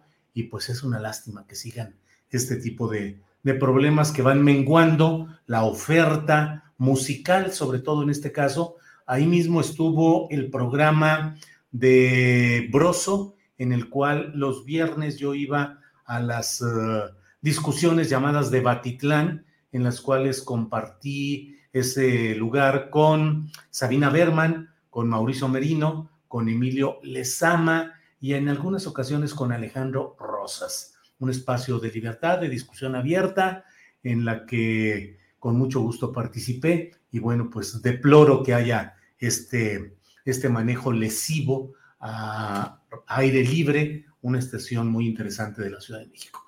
Adriana, pues parece que vamos llegando al final. Así es, Julio. Pues nada más eh, comentar que vamos a estar pendientes de este tema del conflicto del SIDA y sobre todo porque mañana anuncian esta movilización. También recordarles, tenemos varios trabajos especiales esta semana en la página de juliastillero.com. Los pueden encontrar. Tenemos una alianza convocado eh, con este, este medio que está, o esta alianza que está enfocada en temas de eh, periodismo de salud. esta semana pues hay unos trabajos muy interesantes. Y también tenemos un trabajo muy importante que elaboran nuestras eh, colegas Wendy Selene Pérez y Paula Mónaco Felipe. Un tema muy delicado, pero que realmente es muy interesante, lo van a encontrar en esta página, ya debe de estar publicado, así que los invitamos pues a seguir esta página y, y pues nos vemos aquí mañana. Muy bien, muchas gracias a la audiencia, gracias por acompañarnos, gracias tripulación astillero, gracias Adriana y a preparar el siguiente programa. Gracias, hasta mañana.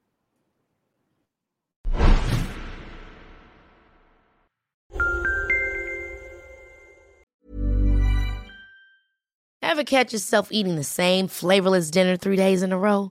Dreaming of something better? Well, HelloFresh is your guilt-free dream come true, baby. It's me, Kiki Palmer. Let's wake up those taste buds with hot, juicy pecan-crusted chicken or garlic butter shrimp scampi. Mm. Hello Fresh. Stop dreaming of all the delicious possibilities and dig in at HelloFresh.com. Let's get this dinner party started.